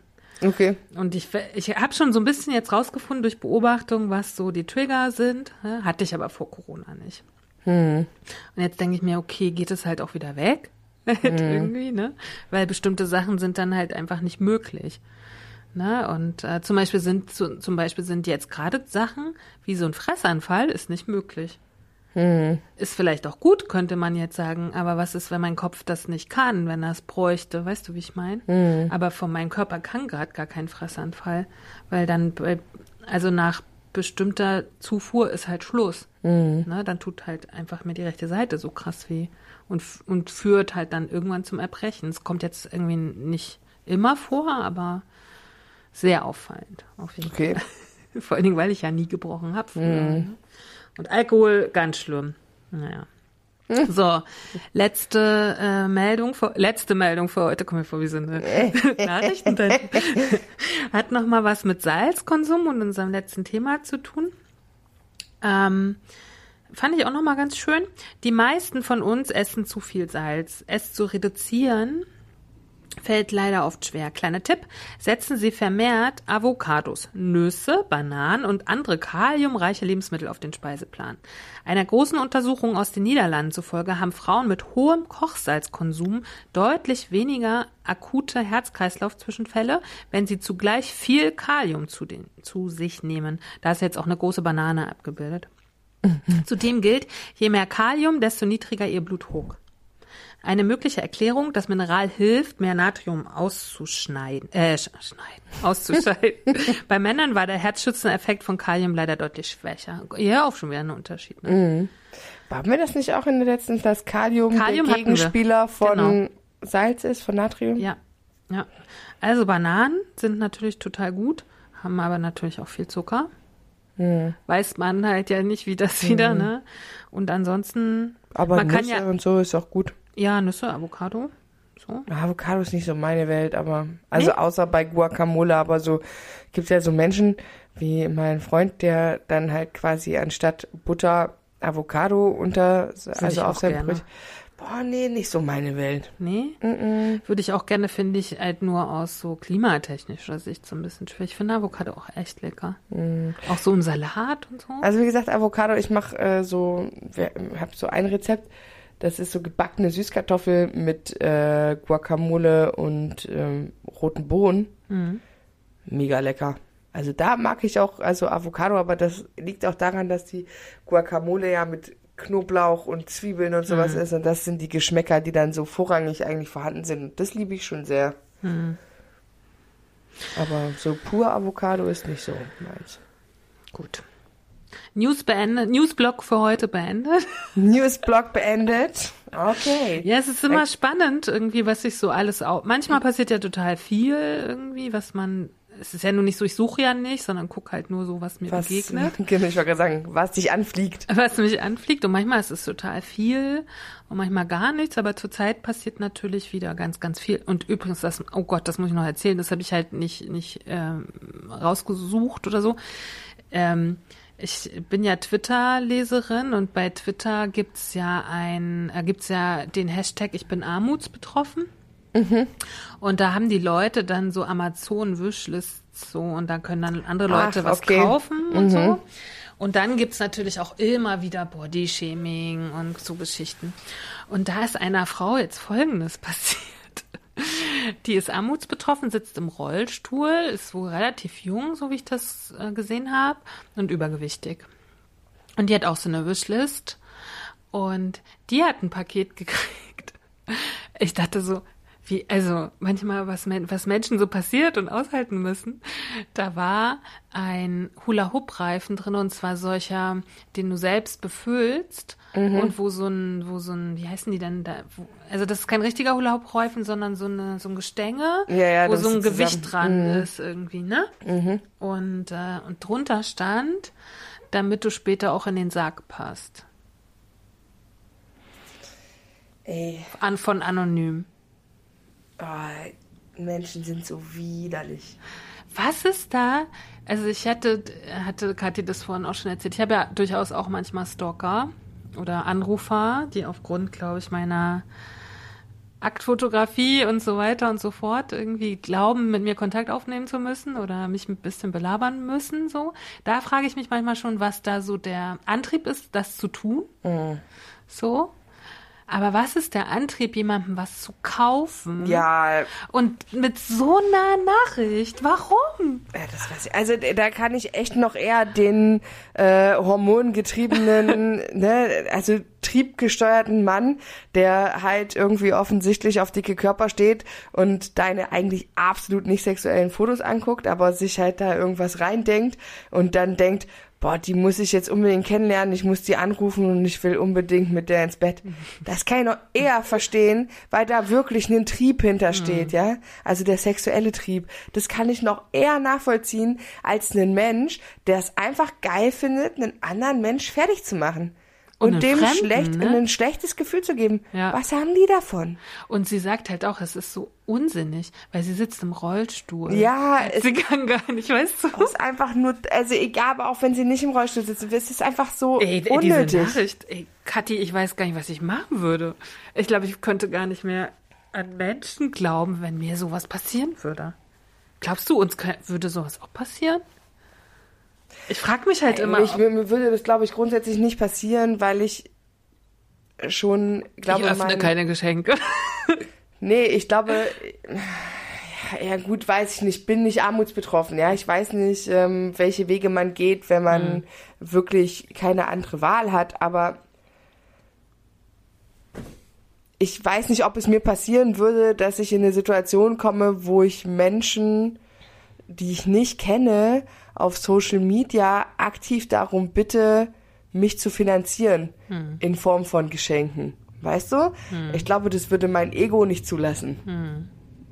Aber das ist ja ein sehr gängiges Ritual, ne? Auf diesen auch, es gibt ja diese Plattformen auch, wo Frauen ihre Körper zeigen gegen Geld und so. Diese, also die, die gerade wird ja alles von Instagram auf diese anderen Plattformen, wo die Frauen damit Geld verdienen, ne? Wenn sie ihre Körper ein bisschen mehr zei als zeigen. Ähm, und da gibt's auch ganz oft Wishlisten. Ich habe auch schon mal ein Modell gehabt, schon vor Jahr, bestimmt schon fünf Jahre her. Die hat auch schon damals so eine Wishlist gehabt bei Amazon, ne, weil sie da sozusagen teure Geschenke angeben können, die dann die Leute, und du kannst das halt auch gut vor der Steuer irgendwie scheinbar. Ja, aber wie, also Ich kann nicht, sowas gar nicht nachvollziehen. das ist einfach nicht mein Konzept von Leben. Also ich, ich mir, auch nicht. Nee, ich möchte gar nicht, dass, also wenn mir Freunde oder meine Familie das Bedürfnis hat, mir was zu schenken, also wenn ich jetzt, wie das jetzt passiert ist, bei meiner Mutter bin und äh, sage, lass uns mal Schuhe kaufen gehen, ich brauche noch ein paar Winterschuhe und meine Mutter steht mit mir im Laden und sagt, ich bezahle das für dich. Das ist eine Sache, über die freue ich mich immens, ja, weil das natürlich für meinen Geldbeutel gut ist, wenn jemand anders das bezahlt. Aber ich gehe nicht davon aus und ich würde nie danach fragen. Ich hätte die Schuhe halt auch selber bezahlt, hätte ich ein paar weniger gekauft, so. Ähm, aber ne, das, da bin ich ja durchaus in der Lage zu. Aber dieses, ich ist nicht mein Lebenskonzept, mir von anderen Menschen mein Leben finanzieren zu lassen, ehrlich gesagt. Egal wie. Naja, ich finde, das sagt, ähm, ich sehe das ein bisschen anders. Also, ja, ich würde das auch nicht machen. Mal grundsätzlich Amazon lehne ich ab, habe ich sowieso keinen keinen Account. Ja, den habe ich schon und ich bin da auch aktiv. aber ich Aber, halt selbst. aber das haben wir ja auch schon besprochen, dass Ja. wir da in solchen Sachen ja auch anders ticken. Aber man könnte ja auch woanders eine Wishlist angeben, ne? So. Ähm, aber ich finde, der Fakt, der ja da noch dazu kommt, ist, dass du ja auch persönlich von dir total viel Preis gibst, was du gerne haben möchtest. Das Auch- sagt ja, auch dann ganz viel über dich aus. Da wissen die Leute unter Umständen, was du für ein Parfüm benutzt. Also es ist ja schon wieder so der gläserne Mensch, weißt Mhm. du? So. Ähm, mein Konzept wäre das auch nicht. Ich möchte gerne bezahlt werden mit Money, Money, Money und Ja. dann mir alles bitte selber kaufen. So, Ja, wenn ich na, vor allem möchte ich, möchte ich bezahlt werden für eine Leistung, die ich erbracht habe. Ne? Mhm. Also ich meine, dass du für deine wenn du für jemanden anders deine Kunst anbietest, der dich bucht als Künstlerin, damit du ihn fotografierst, ist ganz klar, dass das ein gewerbliches Konzept ist. Ne? Also du bietest deine Kunst zum Verkauf und irgendjemand kauft sie. Genau. Das ist ein Vertrag zwischen zwei Menschen, die was voneinander wollen. Genau. Aber du lässt ihr nichts schenken. Nö. Also ich meine, wir reden immer nicht von Familie und Freunden, ne? Also, weil das ist ja eine andere Beziehung und da macht man das ja aus anderen Gründen. Aber jemanden, den ich gar nicht kenne, einfach zu sagen, schenk mir das mal. Er wird sich mich sehr komisch beifühlen. Ja, ja. Ich meine, äh, es gibt dieses Konzept auch bei Podcasts manchmal. Das die habe ich auch schon gehört, dass die Wishlist haben, gerade so ältere Podcasts, ne? Wo erstmal noch kein Steady und so, das gibt's ja alles noch nicht so lange. Und Podcast, die, was weiß ich, Aber das Jahren. ist ja auch was anderes, Ja, weil ich die, haben- die, die bieten ja auch was an und bekommen dann dafür indirekt eine Bezahlung, indem jemand, es ist wie wenn wir sagen, okay, macht die Mitgliedschaft bei Steady übrigens, tut das, ich schiebe das mal kurz hier dazwischen, das ist ist ganz super. wichtig, Wir brauchen dass noch ihr, ein, äh, dann bald Dezember, Menschen. ja, genau. es ist ganz wichtig, dass ihr uns finanziell unterstützt, damit wir das weiter hier so schön machen können und uns. Und wir ähm, wollen ein neues Mikrofon kaufen. Ja. Eins. Also Ein, Eins. ein weiteres, Ja. sozusagen. Damit wir uns gleich anhören. Genau. Weil noch hören wir uns ja immer unterschiedlich an, weil wir zwei verschiedene Mikrofone haben. Genau. So, damit haben wir das erledigt für heute. Vielen Dank für die, die es schon gemacht haben. Auf jeden Fall. Vielen, vielen Dank. Und äh, um jetzt meinen Gedanken weiterzuführen, ähm, ich, das ist ja dann, ne, wir leisten ja auch was dafür. Wir stellen unsere Gedanken, unsere Zeit ähm, hier zur Verfügung, damit die Menschen sich das anhören können, wenn sie das möchten und wenn sie das konsumieren möchten. Und wenn sie es dann unterstützenswert finden, dann können sie unsere Steady-Mitgliedschaft abschließen. Tut das. Und äh, wenn wir halt sagen würden, wir würden das in Form von dieser Wishlist machen, ist es ja trotzdem eine Art Bezahlung Das für eine Leistung. Das stimmt. Aber das ist ja anders bei dir. Das ist ja, wie gesagt, die tun ja nichts dafür. Die sagen nur, ich hab nichts, gib mir was. Ich gieße mal noch einen Kaffee ein. Ja. ich glaube, mein Tee ist schon alle. Der, die ganze Kanne? Ja, vielleicht ist Bist ein, aber eine kleine Säuferin, Mensch. ja? Das ist gut. Stay hydrated.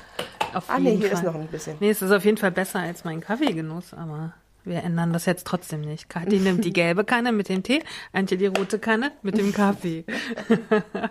Never change a running system. So, aber wollen wir jetzt trotzdem mal zum Schlaf übergehen? Das ist nämlich heute unser Wir Thema. schlafen jetzt. Ja. Sehr gut. Ja, also keine, ich sag's nochmal, keine Wishlist, sondern Steady. Ja. Und wir freuen uns auf mindestens ein neues Abo Mhm. im Dezember. Meine Lieben, es wäre ja auch ein schönes Weihnachtsgeschenk für Oh uns. ja. Und ich habe noch Geburtstag im Dezember. Seht ihr? Es gibt also zwei gute Gründe. Mhm. Und unseren tollen Podcast natürlich. Ja, Schlaf ist heute unser Thema. Ja, ich hatte zu wenig letzte Nacht. Aber aus tollen Gründen. Ja. Was heißt denn zu wenig? Wie viel hast du geschlafen? Na, so sechs Stunden vielleicht. Oh. Das ist aber relativ normal. Aber so grundsätzlich ist es zu wenig für mich. Also wenn ich, wenn ich schlafen kann, wie ich will, schlafe ich mindestens acht Stunden. Kann ich aber ganz selten. Ich kann auch mehr schlafen. Ich kann auch mehr schlafen. Das ist Ja, es gibt darüber, Leute, die können das nicht, ne? Das gibt wirklich Leute, Kann die auch manchmal so ein schönes 12, 13 Stündchen hin, Nickerchen hinlegen. Oh, da habe ich nachher schöne Sachen mitgebracht mit Schlafstörungen. Mhm. Ey, was ist, also, also Schlaf ist ja noch, das ist das größte Rabbit Hole, was ich je hatte, Ah. glaube ich. Alter Falter. Also ich glaube, es ist kaum etwas so, so recherchiert oder so, ähm, ich muss mal hier in der Kanne drehen. Das macht sonst so Blubbergeräusche. So ausführlich begutachtet wie der Schlaf. Also mein Dokument hier sind 19 Seiten. Na aber. So Leute, stellt euch drauf ein. Wir machen heute Nachtschicht. und schlaft nicht ein. Aber ich würde erstmal generell über den Schlaf sprechen. Also, wann geht Kathi zu Bett? Wann steht Kathi auf? Wie viele Stunden sind es? Und So viel zum gläsernen Mensch, ne? ja. Wie ist deine Nachthygiene? Das Wort habe ich auch sehr häufig gehört. Schlafhygiene. Also weißt du, wie man schläft halt irgendwie. Augen, Augen zu und schlafen? Was? was? Ja, was man anhat, ob das Fenster auf so. ist und solche Geschichten so. Ah. Ähm, genau, und was du so für eine, was hast du für eine Beziehung zum Schlaf? Ich liebe Schlafen. Me too, ich liebe Schlaf. ich Also- frage mich immer, warum ich so Angst habe vom Tod, weil ich Schlafen so toll finde. Ich kann auch im Schlaf ganz viel lösen für mich. Ich, ich Schlaf erlöst mich immer von allem, weil einfach Dinge für mich, wenn ich müde, ich bin, ich bin ein richtig ekliger Mensch, wenn ich müde bin. Ey, fragt bitte meinen Partner, ich bin so ein e hungermüde Pipi trifft bei mir voll zu. Wenn das alles drei auf einmal kommt, bin ich, da habe ich den Drachen aber sowas vor dem Gesichte. Wirklich, ich bin ein, ein ganz schlimmer Mensch, wenn ich müde bin. Müde gepaart mit hungrig ist am schlimmsten, aber auch müde reicht einfach es ist, weil ich dann nicht mehr, ich meine Gewichtung von Prioritäten oder auch von, also ne, Dinge, die ich schlimm finde, sind dann irgendwie immer gleich noch fünfmal schlimmer, einfach weil ich nicht mehr die Geduld habe, sie zu durchdenken oder zu ertragen. Ja, aber wir fangen mal grundsätzlich an. Lerche Ja. oder Eule? Ist schwierig. Ich würde gesagt, eine antrainierte Lerche, aber eine innere Eule. Sehr schön. Sehr poetisch. Ja, Ja. ich bin eine überzeugte Eule. Eule. Das war mir so klar. Ne, äh, naja, ich bin ja, ich ähm, mache den Job einfach schon zu lange. Ne? Also ich würde sagen, ich war früher ein Mensch, der, ich bin nie sonderlich spät ins Bett gegangen, aber ich konnte halt unglaublich lange schlafen. also meine Nacht fing früh an und endete spät. So. Ähm, also ich, ich war, glaube ich, nie der Mensch, der ständig das gebraucht hat, Nächte durchzumachen und am Tag geschlafen hat. Ich habe schon gerne immer nachts geschlafen, aber ich habe halt, war auch kein Mensch, der gerne früh aufgestanden ist. Das hat sich wirklich, ich habe auch kein Problem mit früh aufstehen. Das ist aber alles wirklich durch diesen Job gekommen. Dass dieses, was ich gar nicht kann, das ist total witzig, kann ich zu normalen Uhrzeiten aufstehen. Das macht mich fertig wie Schwein. So um also acht. ja, das geht gar nicht klar. Wirklich nicht. Entweder ich stehe halt so in der Nacht auf, so um drei, um vier, klassische Zeit für halt meinen Beruf. Damit kommt mein Körper richtig gut zurecht. Da bin ich halt, ich bin dann müde, ist keine Frage. Aber ich funktioniere da super. Wenn ich um sieben oder um acht aufstehe, bin ich den ganzen Tag irgendwie gefühlt durcheinander. Oder ich stehe halt richtig spät auf. Das geht auch noch. Also, dass ich sage, wenn ich, wenn ich einen Spätdienst habe, bevor ich äh, die Kleine hatte, habe ich dann auch bis um 10 oder so gepennt, bin dann aufgestanden, habe mich fertig gemacht, bin zur Arbeit gegangen. Das ging auch. Also so ganz spät aufstehen war dann auch wieder okay. Aber dieses Stino, diese Stino-Zeit zwischen 6 und 8 aufstehen, schrecklich. Kommt mein Körper gar nicht drauf klar. Geht mir ähnlich. Weil ich habe ja oft auf Reisen, dass ich so nachts aufstehen muss, ne? Für Flüge oder so. Und dass du dann auch auf der Reise oft so früh aufstehen musst, weil du dann irgendwelche Busse, Züge. Und das finde ich auch nicht schlimm. Aber mir geht's genauso. Für mich ist alles zwischen sieben und neun, sage ich mal. Quälerei. quäle ich dich ja gerade immer. Das, na, Ja, schon ein bisschen. Nee, in letzter Zeit ist es so, dass mich das Licht so wach macht. Weil wenn das Licht so toll ist, bin ich schon auch früher wach, weil ich ja das Licht morgens im Bett habe, sozusagen. Ähm, es wird ein bisschen besser jetzt mit dem Alter. also wirklich in meinen Zwanzigern war ich vor elf, zwölf. Ich war auch nie vormittags an der Uni. So, also das gab's halt nicht, aber ich habe halt auch in den Nächten gelebt, ne, immer. Obwohl, das mache ich jetzt schon auch immer echt noch sehr, sehr, sehr häufig.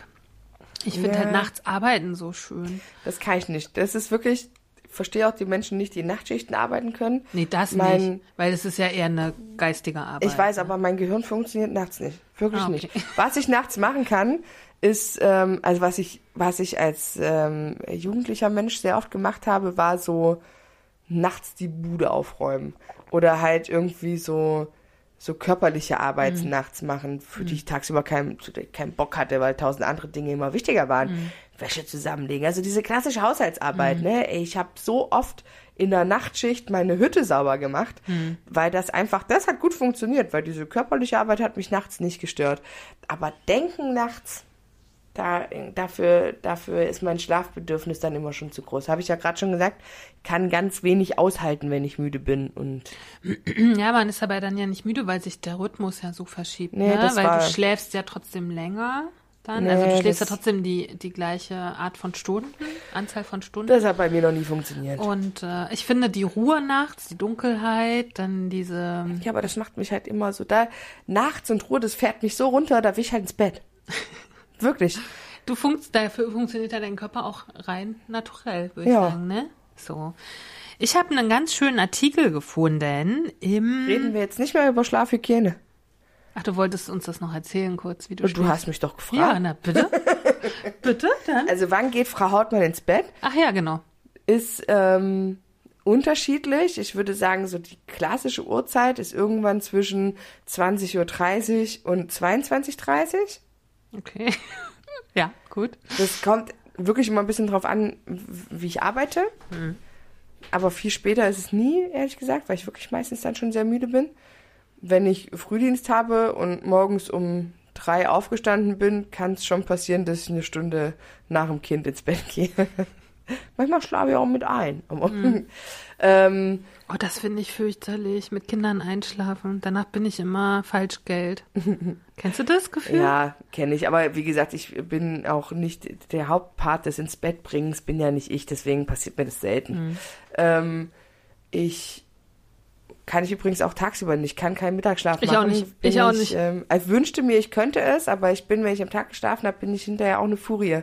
Ich bin da kein Mensch. Nee, ich denke bin, dann immer, das ist schon der nächste Tag Nee, und ich so. Ich bin dann immer total durcheinander. Ich habe einfach schlechte Laune. Okay. Einfach klassisch schlechte Laune danach. Das kann's, weil ich hätte Kathi, bitte keinen Mittagsschlaf machen.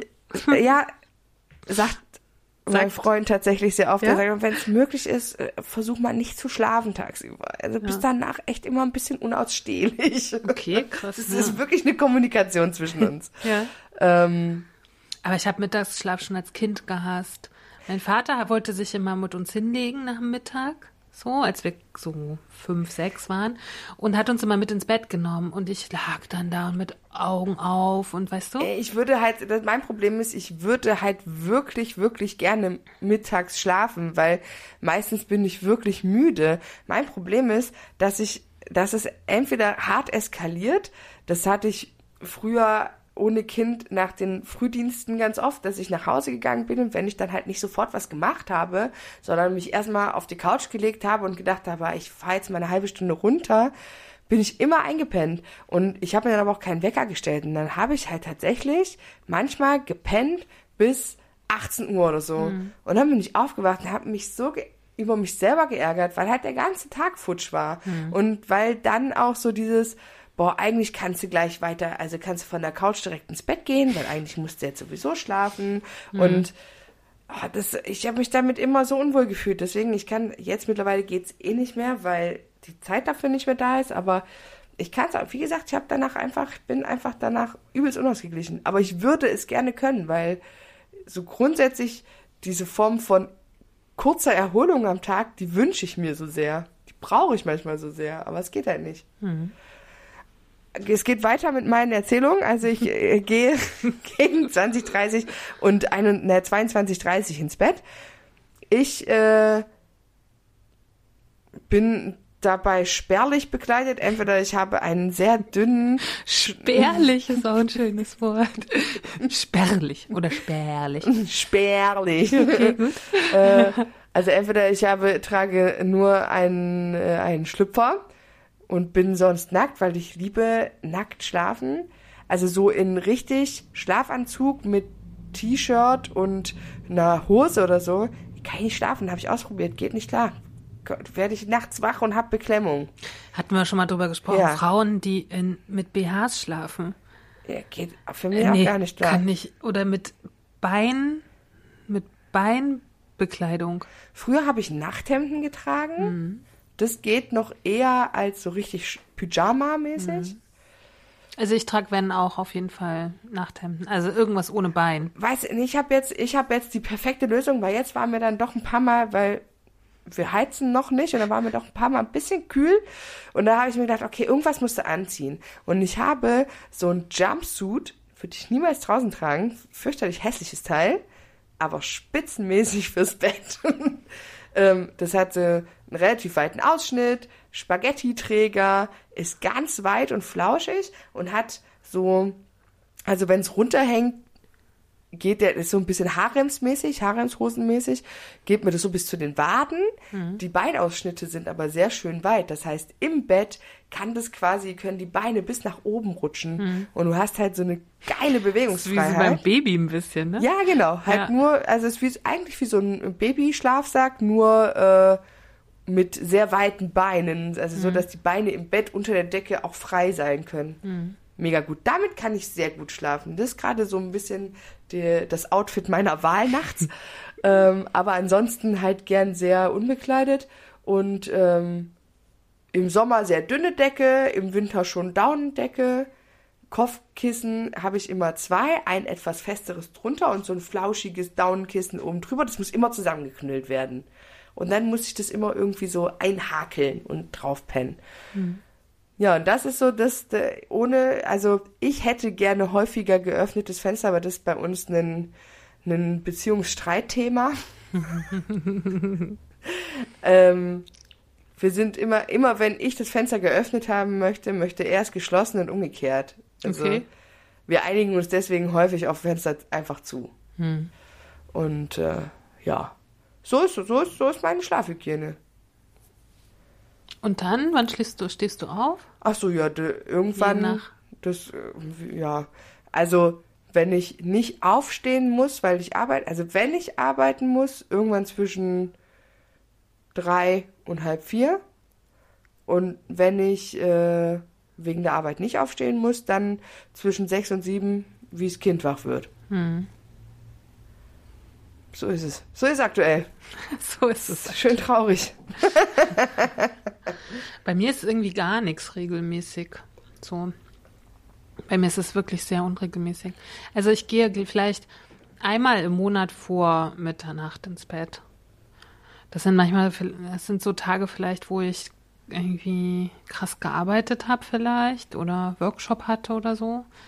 Das ist aber selten, da muss ich richtig, also wenn, wenn ich vor Mitternacht ins Bett gehe, da muss ich so richtig kaputt sein. Mhm. Das passiert irgendwie selten. Mich kriegt man ja so schnell nicht kaputt. Ich habe ja sehr viel Kraft. Halt mhm. irgendwie. so. Noch, zum Glück. Mhm. Aber ja, ist doch lustigerweise, wenn ich zu Hause bin und mit meiner Familie so am Start bin und den Kindern und so, da bin ich immer total kaputt weil dann so viel Kommunikation und Zwischenmenschlichkeit ist, ne? Ja. Da, ich habe ja schon mir abgewöhnt, Arbeit mitzunehmen, weil das schaffe ich ja gar nicht. Ich merke halt immer, wenn ich mit meiner Familie bin, dann bin ich abends um zehn so platt. Das, das ist mir schon jetzt öfter aufgefallen. Ich glaube, das ist auch das in dem, ich glaube auch wirklich, diese soziale Interaktion, ob das jetzt mit dem eigenen Kind ist oder mit anderen Kindern oder mit einfach dem Partner oder mit äh, Organisation um der so, ne? Umgebung, genau. das ist wirklich das, was einen am meisten schlaucht. Ja, ich glaube, weil glaub, man sich auch. auch immer so, weil man man gibt so viel, aber man nimmt auch immer so viel, muss so viel mhm. irgendwie verarbeiten. Also ja. es ist so, dieser Kreislauf ist so anstrengend. Ja, so. ja. Das finde ich, finde ich auch. Also ich, an so Tagen, und, wo und wenn ich, nur mit und ich, mir bin, ich bin, bin zum Beispiel nicht, ja, aber ich bin es auch dann wahrscheinlich nicht gewohnt, ne, muss man ja auch sagen, weil ich treffe meine eigenen Entscheidungen, ich lebe alleine, ne, und ich mache zum Großteil meine eigene Arbeit, also auch für mich, hm. ne, und ich glaube, das ist auch dieser immer sich, das hatte ich, habe ich mit Kathi so oft, auch jetzt hinter den Kulissen, sage ich mal, ne, dass ich immer sage, dass da ist so viel Emotionalität, die da bei Kathi immer stattfindet, auf so vielen Ebenen. Das kann ich gar nicht aushalten. Ne? So, also so viel, so viel Auseinandersetzung mit anderen Menschen und so, denke ich mir so, puh. Antje ist immer, ist immer sehr schockiert, was ich immer für so nebenbei für Stories erzähle. Das ist mal passiert. Oh ja, das habe ich mal Ja, aber. Kathi, ich könnte gar nicht arbeiten. Da würde ich die ganze Zeit kreiseln in meinen Gedanken, weißt du? Mhm. Jetzt habe ich wieder Streit mit dem oder jetzt hat der mich irgendwie und weißt du, was ich meine? Ja. So, ich habe das Gefühl, ich möchte so frei in meinem Kopf sein. Und dafür ist ja auch der Schlaf wieder. Obwohl ich ja tatsächlich immer, Notwendig. Ding ist, hätte ich ständig Streit mit jemandem. Ich Nee, ja, nicht nur gern- Streit, sondern Ich habe ja immer nur Auseinandersetzungen genau, ich würde es auch so nennen. Ich habe immer wieder so Reibungspunkte mit Menschen. Die können positiv und negativ sein, aber die sind halt immer da und die müssen halt immer bearbeitet werden Mhm. irgendwie, ne? Also weil sie verlangen, bearbeitet zu werden, nicht weil ich das immer so geil finde, dass sie da sind. Ich habe das ja auch, aber nicht so häufig, finde ich. Und bei Nee. mir ist es eher immer im künstlerischen Kontext oder auch im, im, im Workshop-Kontext. Mhm. Da gibt es sowas ja auch, aber das ist ja irgendwie immer in so einem kleinen Bereich nur, ne? Mhm. du? So. Ja, also schwierig. Also manchmal denke ich so, puh, Kathi, ich könnte gar nicht mehr agieren, so. Naja, ähm, ich, da, darf ich jetzt mal mit meinem schönen Artikel aus der Süddeutschen kommen? Ja, ich bin fertig mit meiner Schlafhygiene. Hau raus. Deine Schlafhygiene. Ähm, da gibt es nämlich einen Artikel, der heißt Der Schlaf ein Menschheitsrätsel und der ist ewig lang, den verlinken wir und ich werde jetzt auch nur mal in Teile reingehen. Ähm, und ich finde ähm, den ersten Satz, den finde ich schon so toll. Über den Schlaf spricht man nicht, man schläft einfach, du. ja, würde man ja eigentlich denken, hinlegen und gut ist, ne? Aber ähm, Nee. Das unbekannte Phänomen Schlaf entsteht, wenn die in den Gliedern zerstreute seelische Kraft sich zum Teil nach außen getrieben entfernt. Wenn wir zu Bett gehen und einschlafen, geraten wir in einen Zustand, der sich völlig von unserem Bewusstsein unterscheidet und einige Stunden andauert. Beängstigend eigentlich, denn wir sehen, hören und fühlen nicht mehr, reagieren nicht sofort auf die Signale der Umwelt. Die Welt des Schlafens und die Welt des Wachens sind tatsächlich so verschieden, dass man glauben könnte, jeder lebe in zwei Welten. Das ist schön. Ja, das, also, das geht hier sehr um viel, um Philosophie und um ähm, mh, so ein bisschen dahinter gucken, äh, um das Wort, um sozusagen mit Schlaf umgehen in den verschiedenen kulturellen äh, Gesellschaften, die wir hatten und jetzt auch noch haben. Ich würde mal ähm, was dazu sagen wollen, wo überhaupt dieses Wort Schlaf herkommt. Die Wörter Schlaf, Schlummer, Dösen und Nickerchen. finde ich, finde Schlummer, Dösen und Nickerchen finde ich super, oder? Nickerchen ist vor allem mein Liebling. So. Tod ist alles, was wir im Wachen sehen. Und Schlaf, was im Schlummer. Steht hier. Schlaf ist ein Wort altgermanischen Ursprungs. Es kommt vom Verb schlafen, gotisch slaps und mittelhochdeutsch slav. Finde ich auch gut. Auch das niederländische slap oder englische sleep gehören darauf oder gehen darauf zurück. Schlafen bedeutet ursprünglich, was denkst du? Oh je. Schlaf bedeutet ursprünglich. schlapp werden. Ah. Ja, ne, deswegen Slaps und Slav und Sleep. Ja. ja. Das, ich finde diese Worte, also Leute, die sich da mit diesen Wörtern beschäftigen, das finde ich immer ultra Ja. spannend. Ich habe ja eine ganze hier iPhone-Notiz, so eine Schnellnotiz habe ich nur mit Worten. Weil wenn, wenn ich Worte höre oder Leute mir irgendwas erklären, das finde ich so toll. Also schlafen kommt von schlapp werden und ist mit dem Eigenschaftswort schlaff verwandt. Ja. Das ist auch dieser körperliche Zustand, Ja, ne? voll. Es so erst so Es angespannt und ergibt dann so. alles krass Sinn, wenn man es wenn man's einmal zulässt, Ja. dass man drüber nachdenkt. Ja. Dann so im Wort Schlummer steckt die indogermanische Wurzel slu, schlaff herabhängend. Das Wort slummern im Englischen to slumber, taucht erst im Mittelhochdeutschen und Niederdeutschen auf und wird im 16. Jahrhundert von Martin Luther in die Schriftsprache eingeführt. Also Herr Luther hat nicht nur die Thesen hier ran gemacht. Er hat auch Schlummern eingeführt. Hat auch Schlummern eingeführt. Die Snooze-Taste. Ja, ich wollte gerade sagen. Martin Luther könnte man auf die Wecker drauf machen. Martin Luther, der Schlummerer. Man, den boxt man, wenn man die Snooze-Funktion anschaltet. Oh, Martin Luther, puff. so, finde ich, also es sind immer so spannende Dinge, ja. ne, irgendwie, die man so erfährt. So, dann haben wir Dösen, im Englischen To-Dos, finde ich auch geil, mhm. äh, wird als gedankenlos dasitzen, halb schlafen definiert. Das Wort Dösen taucht im 19. Jahrhundert auf und kommt aus dem Niederdeutschen ins Schriftdeutsche. Verwandt ist es mit den Hauptwörtern Dusel und Dunst.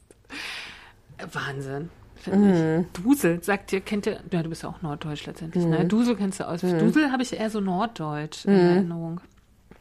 Dösen bezeichnet einen geistig vernebelten Zustand. In der Umgangssprache verwendet man gelegentlich den Ausdruck ein Nickerchen machen.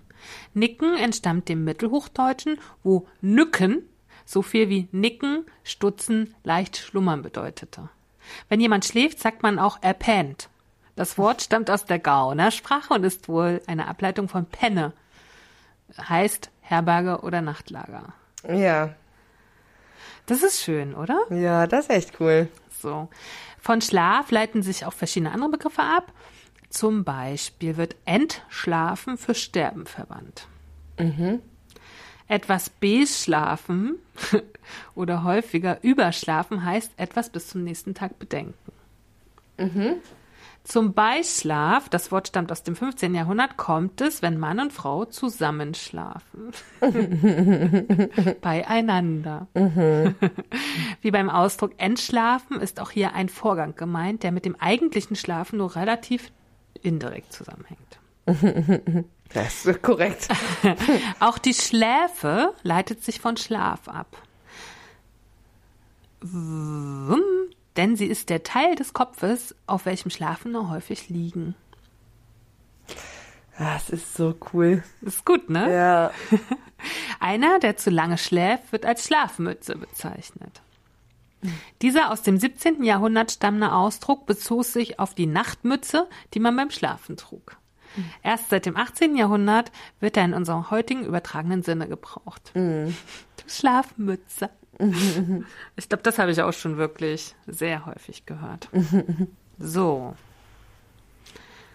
Dann haben wir dieses äh, spannende Geschichten, dass der Schlaf ja auch als der kleine Bruder vom Tod bezeichnet wird, ne?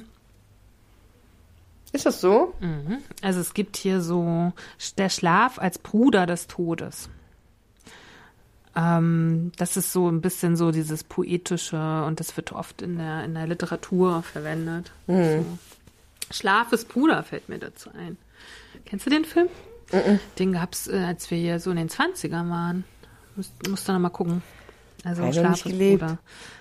Äh, wir beide in den 20ern. Ach so. Also in den, also in den 90ern sozusagen. Guten Tag. So. so. Ähm, der Artikel geht noch ewig lang, da gibt's so tolle, tolle Dinge. Lest dir bitte selber. Äh, wir verlinken den. Jo. Ne? Ähm, der bezieht sich übrigens auf ein Buch, das heißt Der Schlaf im Wandel der Zeit von 1984. So, ich habe ein ganz neues Buch gefunden, lustigerweise die Woche, war aber auch wieder zufällig mir so ein bisschen über, über den Weg gelaufen.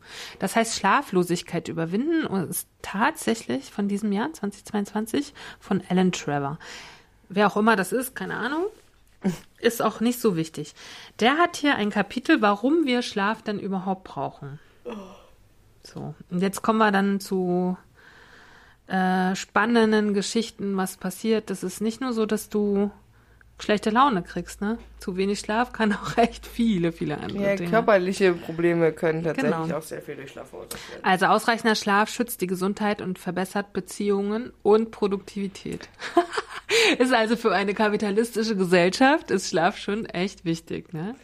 Und dann kommt hier ein kleines Beispiel äh, von 1989. Kurz nach Mitternacht am 24. März 1989 schlief der dritte Mart Gregory Cousins am Steuer des Supertanks Tankers Exxon Valdez ein. Nachdem er es versäumt hatte, die Spur zu wechseln, lief der Tanker im Prince William Sound in Alaska auf Grund. Der Tanker, der zum schlimmsten Ölunfall in der Geschichte der USA erklärt wurde, spülte fast 11 Millionen Liter Rohöl ins Meer. Der Ölteppich erstreckte sich über 1300 Meilen und verursachte ein massives Wildtiersterben. Die Unfallermittler stellten fest, dass die Arbeitsplatzkultur Schlafmangel begünstigte, was zu der Katastrophe beitrug. Forscher schätzen, dass Schlafprobleme etwa 13 Prozent der Arbeitsunfälle verursachen. Das glaube ich auch. Ne? Das ist ich. Unfälle, Arbeitsunfälle. Naja, gerade, ich glaube, gerade auf den Straßen, ne? Wenn, deswegen wird ja so penibel auf die Ruhezeiten bei äh, LKW-Fahrern. Ja, LKW-Fahrern geachtet, weil ich glaube, das ist wirklich, das ist die Schlafmangel ist auch, wenn du in der Produktion von irgend, ne, mit irgendwelchen schweren Maschinen, großen Maschinen arbeitest, wenn du da unkonzentriert bist, wenn du da nicht au- ausreichend geschlafen hast, ist so schnell, weil man merkt es ja selber und das ist ja auch so, dass man immer sagt, wenn du übermüdet bist, hat das denselben Effekt, wie wenn du eine bestimmte Promilleanzahl Alkohol getrunken hast. Das Ja. heißt, deine Reaktionsfähigkeit. Nach müde kommt blöd. Genau. Deine Reaktionsfähigkeit verlangsamt sich, du denkst nicht mehr richtig, du nimmst Dinge nicht, also anders wahr. Ähm, und ich glaube wirklich, dass das ganz, ganz, ganz fatale Folgen haben kann. Ich merke das, ich habe heute wirklich weniger geschlafen und ähm, ich habe heute früh musste ich zurücklaufen dann, weil ich halt das Essen vom Kind im Flur hab stehen lassen. Oh, das kenne ich. Oh, das ist so schlimm. Man denkt so, wo ist denn mein Kopf? Ja, genau. Du bist So. halt absolut unkonzentriert. ja, du ja, kannst ja, nicht, ja. du hast, du hast auch eine Aufmerksamkeitsspanne wie eine Eintagsfliege, weil wirklich du dir Dinge, ich hab noch, ich hab das noch an die Tür gestellt und ich bin trotzdem ohne losgegangen, ja, also weil dann in dem Moment musste, war mein Fokus halt woanders. Aber normalerweise, wenn ich ausgeschlafen bin, schaffe ich es trotzdem, mich zu erinnern. Ja, dann ja. ist mein Fokus da und trotzdem habe ich noch hintenrum so die Fähigkeit, andere Dinge noch gleichzeitig mitzumachen. Mhm. Kannst vergessen, wenn du müde bist. So. So, Schlafentzug schadet der Gesundheit. Ich erzähle nachher, es gibt einen Punkt, wo man Schlafentzug gut nutzen kann für die Gesundheit. Das ist eine Ausnahme, den erzähle ich auch noch. Aber grundsätzlich sch- schadet der der Gesundheit. Wir zahlen einen hohen Preis für Schlafmangel. Das Sterberisiko steigt bei weniger als sechs Stunden Schlaf pro Nacht. Also, Kathi? Ich bin noch im Rahmen mit meinen sechs Stunden heute Nacht. So, dann erhöhtes Risiko für Herz-Kreislauf-Erkrankungen, erhöhte Biomarker für Stress und Entzündungen. Eine Schlafdauer von weniger als sieben Stunden pro Nacht ist mit einem erhöhten Risiko für Fettleibigkeit verbunden. Dazu habe ich übrigens so viele Artikel gefunden. Ich habe ein, was ich gesucht habe, ist, aber auch da bin ich schon wieder anscheinend echt ein individuelles Eigenbeispiel. Ich habe schon immer gedacht, mein Schlafbedürfnis und meine Fettleibigkeit hängen irgendwie zusammen. Weil ich habe ein enorm ausgeprägtes Schlafbedürfnis und aber ich habe irgendwann verstanden, dass das mit meinen Kreativprozessen zu tun hat, dass ich diese Verarbeitungsgeschichte und ich habe ja vorhin erklärt, ich löse ganz viel im Bett. Das Beste, also die besten Ideen kommen mir im Bett auf Toilette oder im Bett. Und ich löse ganz viele Dinge im Schlaf auch. Ich habe schon ganz viele Lösungen im Schlaf gefunden. Und es gibt ja auch dieses luzide Träumen, ne, wo man seinen Schlaf benutzen kann. Und ich glaube, ich habe so eine Vorstufe davon. Also ich kann wirklich, ich, am meisten erinnere ich mich an ein technisches Problem, was ich mit einer Kamera hatte. Das hatte ich über Wochen und ich kam nicht auf eine Lösung. Ich wusste, aber es muss eine Lösung geben. Und das habe ich geträumt dann, die Lösung. Ach, witzig. Ja, und das passiert mir wirklich relativ häufig. Und ich glaube, deswegen ist mein Schlafbedürfnis so ausgeprägt, weil ich so eine krasse Arbeit im Schlaf vollführe.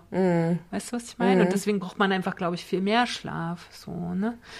Mal davon, mal abgesehen, dass ich dieses im Bett sein ja auch so toll finde. Und das sagen die ja auch hier, die ganzen Experten sagen ja, im Bett soll nur geschlafen werden. Ich mache im Bett alles.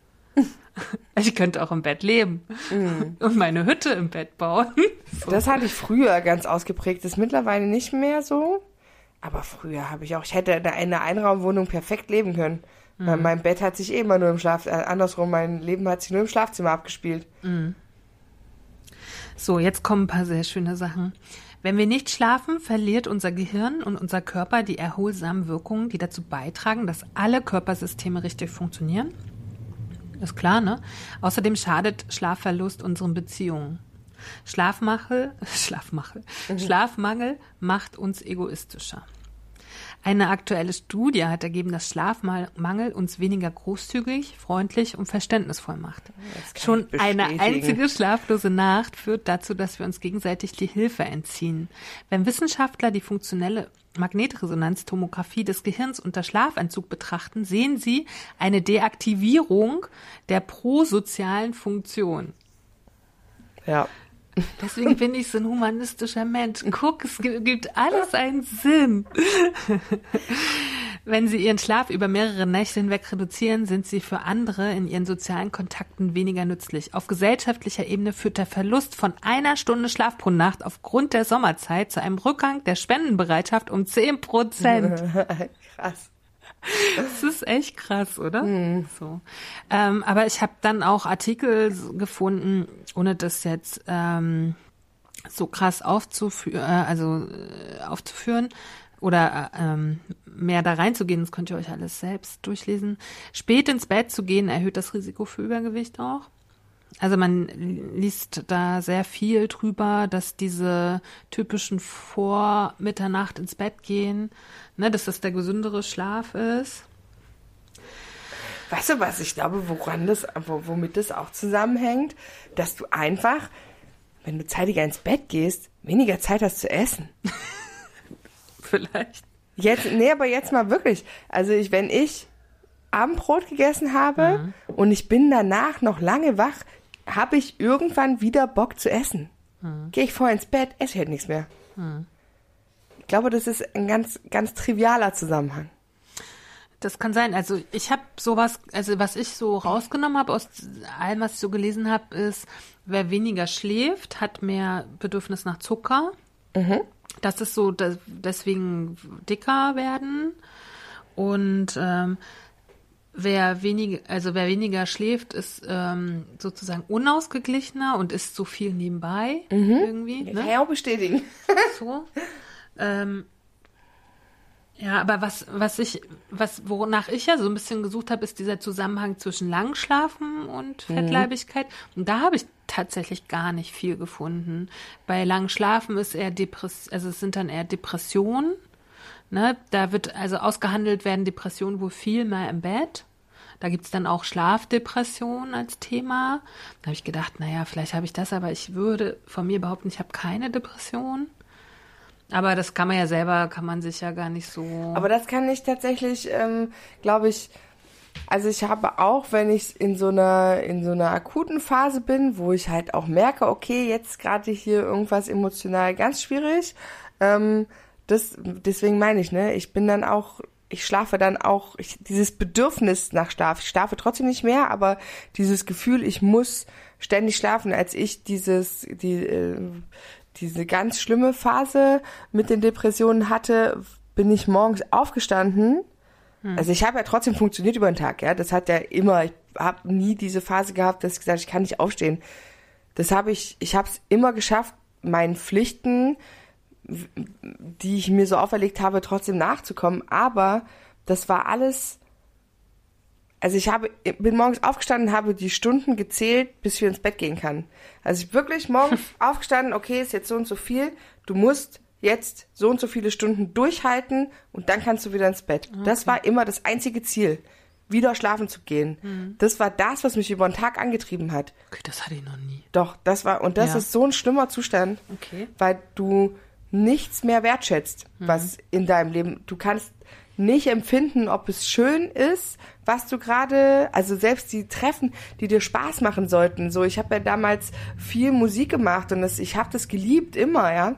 Und selbst das war für mich nur, okay, du gehst jetzt noch, du musst jetzt noch anderthalb Stunden oder zwei, drei Stunden Probe, das musst du jetzt noch machen und dann kannst du schlafen.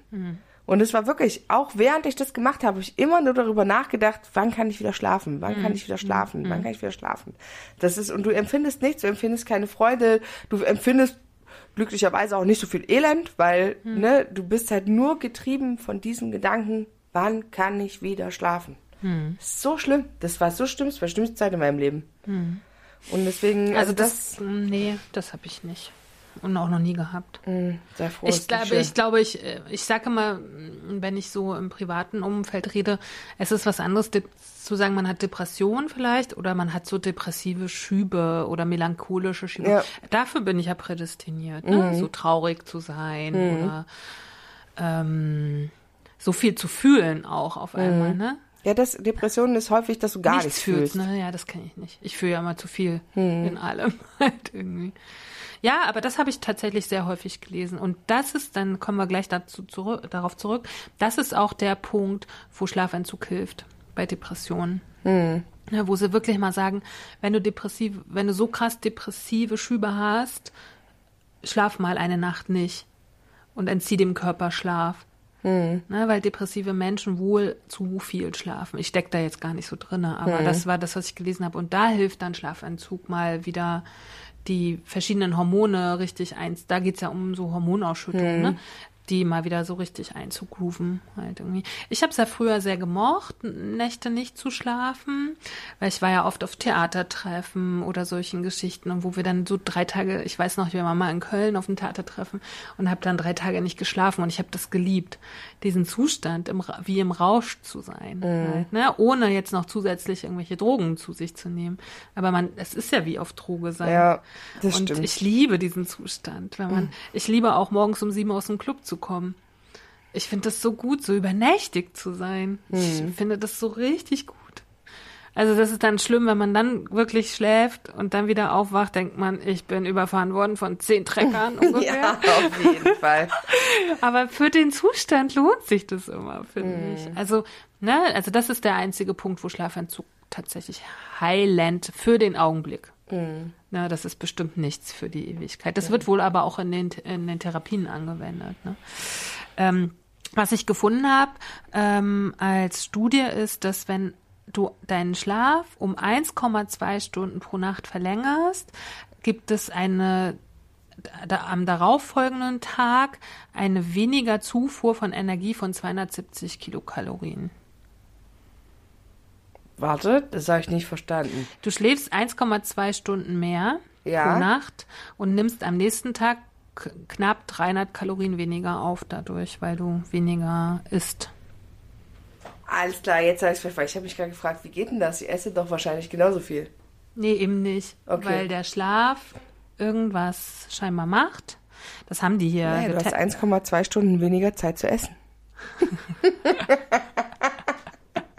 Aber ich glaube, so einfach ist es nicht. Ja, ähm, ich, ich glaube, das hat halt was mit irgendwie mit einer Ausgeglichenheit Ich zu glaube, tun. ich glaube auch einfach, dass die, ähm, dass einfach die körperlichen Prozesse in dir besser funktionieren, Ja. wenn die sich über Nacht, wenn die über Nacht mehr Zeit haben, sich einfach komplett zu regenerieren.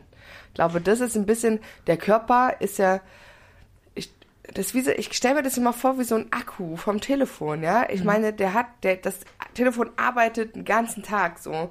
Und dann abends einfach die Batterie leer.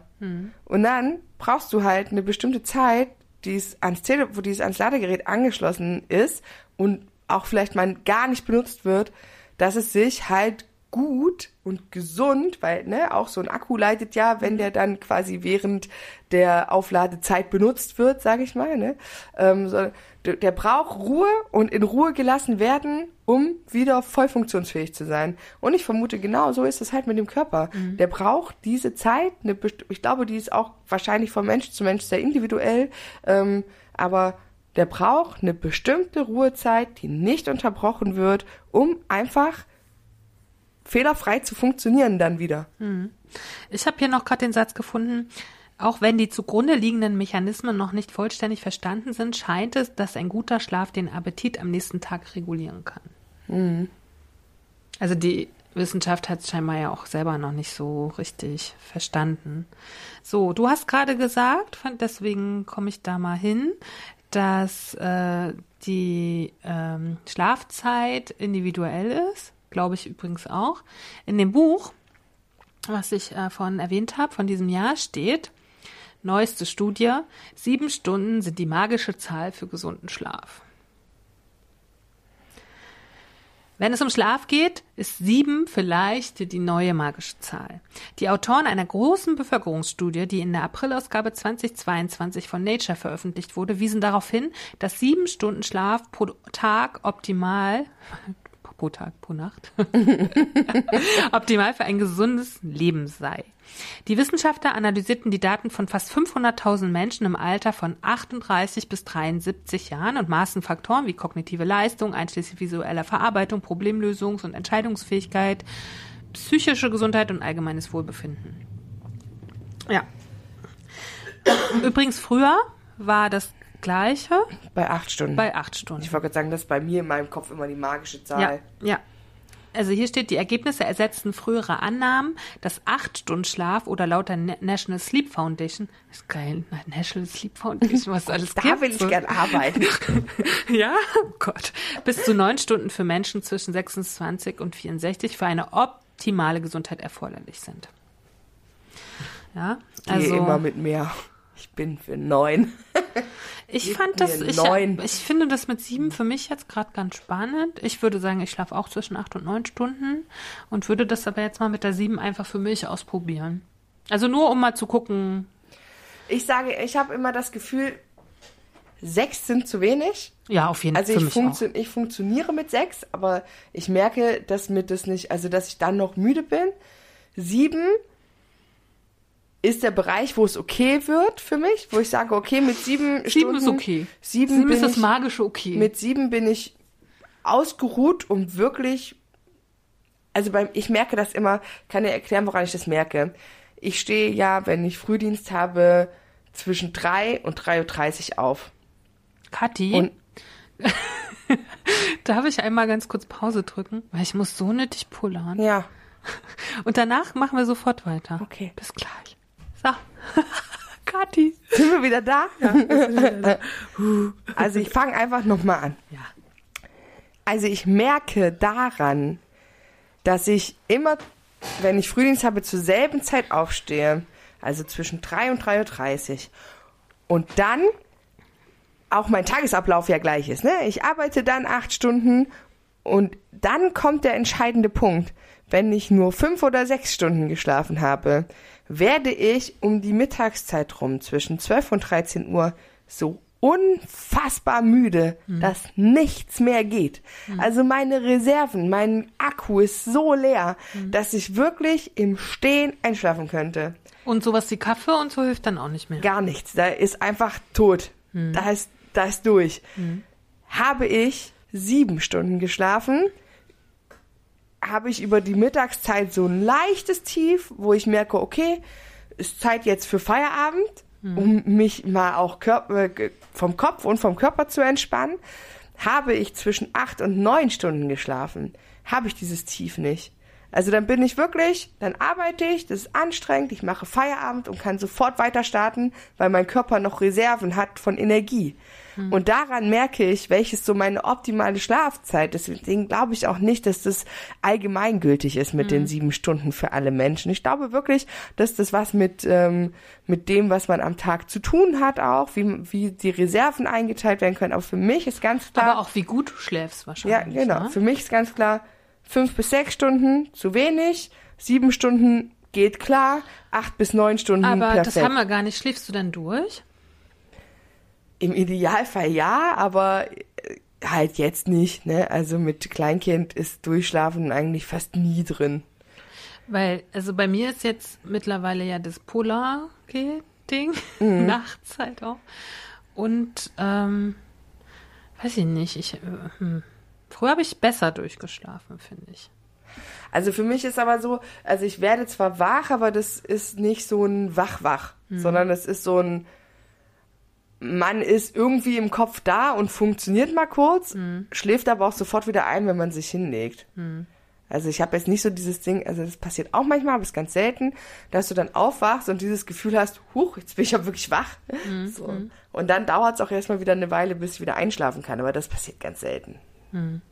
Weil ich habe noch einen interessanten Artikel aus der Geo mitgebracht, nämlich Wolfsstunde, warum wir häufig zwischen drei und vier nachts aufwachen.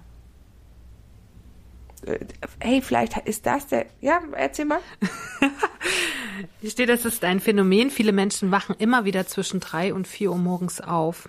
Dafür gibt es einen medizinischen Grund. Die Hormone sind schuld, dass wir nachts, Moment, muss mal hier weiter, mein Text. Also die Hormone sind schuld, dass wir aufwachen. Und zwar, das Aufwachen in dieser Zeit hängt mit unserem Hormonspiegel zusammen. Genauer gesagt mit dem Zusammenspiel aus Melatonin, Serotonin und Cortisol. Melatonin ist gemeinhin bekannt als das Schlafhormon, das unser Körper bei Dunkelheit ausschüttet und es dann in das Wohlfühlhormon Serotonin umwandelt. Die Ausschüttung von Cortisol ist eine Stressreaktion des Körpers. Gegen drei Uhr morgens ist unsere Körpertemperatur im Schlaf deutlich heruntergefahren und der Melatoninspiegel hoch. Gleichzeitig ist unser Cortisol und auch der Serotoninspiegel niedrig. Durch diese Konstellation fehlen uns die Antistresswirkung des Cortisols und der stimmungsaufhellende Effekt des Serotonins. Gepaart mit der sehr hohen Melatoninaktivität gerät so die für guten Schlaf benötigte Hormonbalance durcheinander und wir wachen leichter auf. Ich, das finde ich, nämlich, das finde ich auch spannend aus so lichttechnischen Gründen, ne? Da geht's ja dann auch im Sommer schon los, dass es langsam äh, hell wird. Zwischen drei und vier. Aber vielleicht ist das der Grund, warum man um diese Uhrzeit besser aufstehen kann, Vielleicht. als um diese sechs Du bist nicht im Uhrzeit. Tiefschlaf. Ja, richtig. Aber das ist ja, ich hatte mal so ein, äh, so ein Wecker, so, So ein Schlaf- so ein, so ein ja. Schlafding-Wecker. Und das, genau, und das guckt ja auch, dass der dich aufwacht, wenn, das kennt man ja, ne? manchmal klingelt ein Wecker und du bist so, Ja. Mhm. wo du so aus der Tiefschlafphase aufwachst. Ähm, und vielleicht ist, ja, vielleicht ist das der Grund. Das stimmt. Weil wie gesagt, ich habe mit um diese Uhrzeit ist beim ist ja wirklich die Uhrzeit, wo ich aufstehen muss. Mhm. Und das ist ähm, irgendwie, wie gesagt, das ist nicht ist nicht schlimm für mich. Mhm. Alle immer so, wie kannst du das ist ganz schlimm, diese Uhrzeit, wie kann man da aufstehen? Aber das wirklich gar kein Stress. Also ich kenne das auch. Also ich kann um diese Uhrzeit besser aufstehen als um sechs zum Beispiel. Ne? Ja. Wenn ich zum Beispiel habe ich gar, also um sechs ist für mich so eine magische Zeit, die schwer in meinen Kopf zu kriegen ist. Also um sechs Uhr aufstehen, das sind so Zeiten, wo wir früher in Urlaub gefahren sind oder so. Ist um sechs. Ich weiß auch nicht, warum das. Um sechs ist für mich gepaart in meinem Kopf mit schlimmste Zeit zum Aufstehen. So. Und da kriege ich, habe ich auch richtig, da habe ich Bauchschmerzen, da habe ich, weißt du, und da muss ich mir, ich habe dann so zehn Wecker. Man muss sich halt 5 wirklich Uhr zwingen. 50, 5 Ja. Uhr 55, Ja. Mhm. 58. Ne? Also da habe ich so viele, weil ich so Angst habe. Und dann liege ich schon um 5, ab um 5 liege ich bereit zum Aufstehen. Das ist so verrückt irgendwie. So. Und das finde ich so Wahnsinn. Irgendwie, ne? Aber um 3 und 4 kenne ich auch, kann ich super. Aber wahrscheinlich hängt es damit zusammen. Mhm. Ja. Ja. Ja, ist cool. Das ist, äh, das ist, ähm, das ist echt spannend, weil das erklärt, dass es einen körperlichen Zusammenhang dazu gibt. Mhm. Weil ich habe mir gedacht, das ist jetzt einfach, weil ich es schon so tausend Jahre so mache, ne? Na, man kann sich halt einfach, man ist leicht, nur man, man, man ist schläfrig, man schlummert scheinbar nur, anstatt in der Tiefschlafphase Ja. zu sein. Ne? Und der Tiefschlaf ist ja, ist ja nur, das ist ja das Einzige, was uns wirklich erholsam Ja. werden lässt. Und das habe ich auch sehr häufig gelesen, dass Menschen so dieses REM, diese REM-Phase, Rapid Eye Movement und Tiefschlafphase verwechseln. Rapid Eye Movement ist ja, dass die Augen hier so stark, ne? Und das ist sozusagen eine Verarbeitungsgeschichte, aber nur der Tiefschlaf ist wirklich das, was unseren Körper repariert. Ne, und wir müssen dringend in diese Tiefschlafphase Mhm. kommen. Deswegen ist ja auch äh, am Anfang Muttersein so schwierig. Ja, weil du so wenig in der Mhm. Gott sei Tiefschlafphase Dank war bist. mein Kind da sehr entspannt. Ja, ne, aber weil du ja dann immer in so einer Hab-Acht-Stellung bist, halt, ne? So Mhm. Ja, und gar nicht richtig in diese Tiefschlafphase kommen. Männer hingegen haben die ja weiterhin, diese Tiefschlafphasen. Auch äh, die, also ich kenne das aus meiner Familie, der Mann, der in, da wo jetzt das Baby ist, der hört nix nachts. Das kann ich bei uns halt, das kann ich nicht bestätigen. Also, weil ich habe ja das unendliche Glück und ich empfinde das auch als solches, dass äh, ich mich in den Nächten nicht kümmern muss. Also das hat irgendwie, ist das so stillschweigend in die, in, in das Aufgabengebiet meines Partners gefallen. Und ähm, weiß nicht, ob der das immer gut findet, aber auf jeden Fall macht das grandios. Ähm, und ich merke häufig, dass er schneller mitkriegt, dass äh, sie unruhig ist als ich. Mhm. Aber wahrscheinlich auch einfach, weil es in meinem Kopf schon, weil diese Aufgabe so abgegeben ist. Mhm. Anders würde ich es aber auch gar nicht wirklich jetzt mal. Ich habe so viele Nächte, wo ich nicht mehr als fünf bis sechs Stunden schlafen kann. Wenn ich in diesen fünf bis sechs Stunden auch noch ständig hier mit einem Ohr irgendwo, ich würde, also da hättest du mich, da könntest du mich, hättest du mich schon lange einweisen können, mhm. wirklich. Mhm. Ja, spannend. Als letztes würde ich sagen, es gäbe noch so viel zu sagen, man kann ja eigentlich noch drei Sendungen darüber machen. Als letztes äh, würde ich mal zu den Schlafstörungen kommen, weil das, das fand ich wirklich das abstruseste Kapitel in diesem Buch, was ich gelesen habe äh, oder was ich äh, quer gelesen habe. Es gibt ja so viele Schlafstörungen, von denen man gar nicht ahnt, dass es sie gibt. Aber bevor wir dahin kommen, ein kurzer Tipp, wenn man nicht einschlafen kann, gibt es diese 4-4-4-Atemtechnik. Kennst du die? Mm -mm. Ähm, das kommt so aus der Achtsamkeitslehre und das nimmt man auch, wenn man Panikattacken hat. Ne, es gibt ja, ich habe ja unter Umständen mal Panikattacken. Und da gibt's diese Atemtechnik. Man atmet vier Sekunden ein, hält den Atem vier Sekunden an und atmet lang vier Sekunden wieder aus. Ne? Atmen, einatmen vier Sekunden, anhalten, ausatmen und das machst du dann einfach ein bisschen wie Schäfchen zählen. Na, und wenn du bewusst immer sagst 21, 22, mhm. 23, irgendwann bist mhm. du halt duselig halt, ne? Und also bei der Panikattacke hilft es gut, um rauszukommen und zu atmen. Und beim Schlaf soll es halt einfach, dass du irgendwann da wieder drinne bist. Also mhm. 4, 4, 4 ist einfach zu merken. Jetzt kommen wir mal zu den Schlafstörungen. Also, da habe ich gestern gedacht, nee, nicht euer Ernst. ich meine, es gibt ja so, es gibt ja so diese ganz normalen Sachen, ne? Schnarchen. Ich wollte dann aber auch nicht dieses typische, was wir alle schon tausendmal gehört haben, ne? Okay, dicke Schnarchen halt. Warum ist das so? Weil überall mehr Fett ist. Auch hier im Rachenbereich haben wir mehr Fett, ne? Deswegen schmalere Atemzufuhr. Also schnarchen wir halt, ne? Wahrscheinlich schnarchen auch viele andere Leute. Dann äh, gibt es natürlich irgendwann aber ähm, sowas wie Schlafapnoe, wo es dann wirklich schwierig wird mhm. und wo dann auch viele Menschen sich helfen lassen müssen, weil sie sonst einfach ähm, sterben können. Ne? Ähm, bei, weil bei Schlafapnoe heißt es ja, du hörst auf zu atmen. Mhm. Ne? Und das ist natürlich für den Immer nicht so Körper, äh, ne?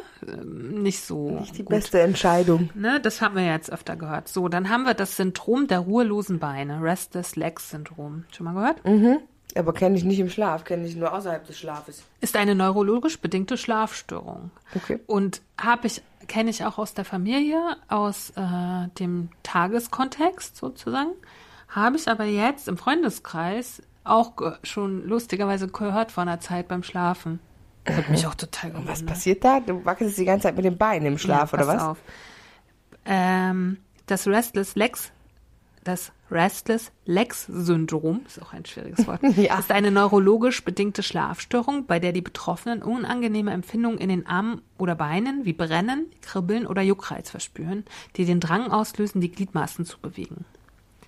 Das RLS kann das Einschlafen erschweren oder jemanden aus dem Schlaf wecken. Bleibt es unbehandelt, kann es die Schlafqualität erheblich beeinträchtigen und wird mit Angstzuständen, Depressionen und anderen Formen emotionaler Belastung in Verbindung gebracht. Zwei bis sieben Prozent der Bevölkerung leiden. an. Das ist schon viel, finde ich. Mhm. So, ich kenne, ich habe äh, ein lustiges ähm, ein, eine lustige Beobachtung gemacht, die ich vorher noch nie in meinem Leben hatte. Also ein Mensch, mit dem ich öfter in einem Bett zusammen schlafe, der zuckt beim Einschlafen. War total crazy.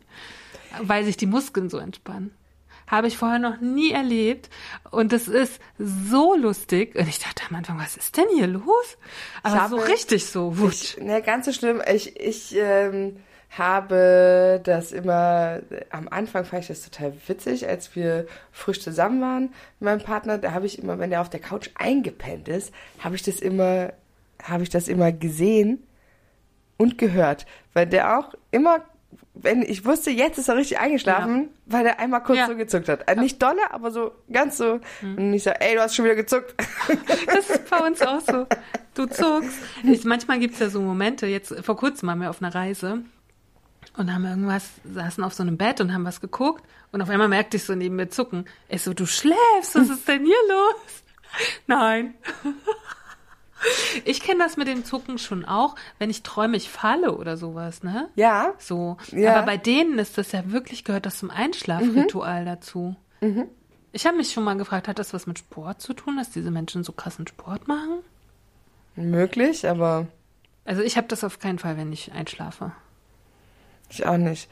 Aber es war ist immer so richtig. Wir sind viel zu phlegmatisch für diese Bewegung. dieses, dieses Zucken und dann kam immer. Das Okay. war dann immer das Zeichen, okay, jetzt ist er weg. Ja. So, dann haben wir die nächste äh, Schlafstörung. Schlafwandeln und Sprechen im Schlaf. Das sind verwandte Schlafstörungen, die als Parasomnien oder anormale Verhaltensweise, die während des Schlafauftreten eingestuft werden. Hast du schon mal im Schlaf gesprochen?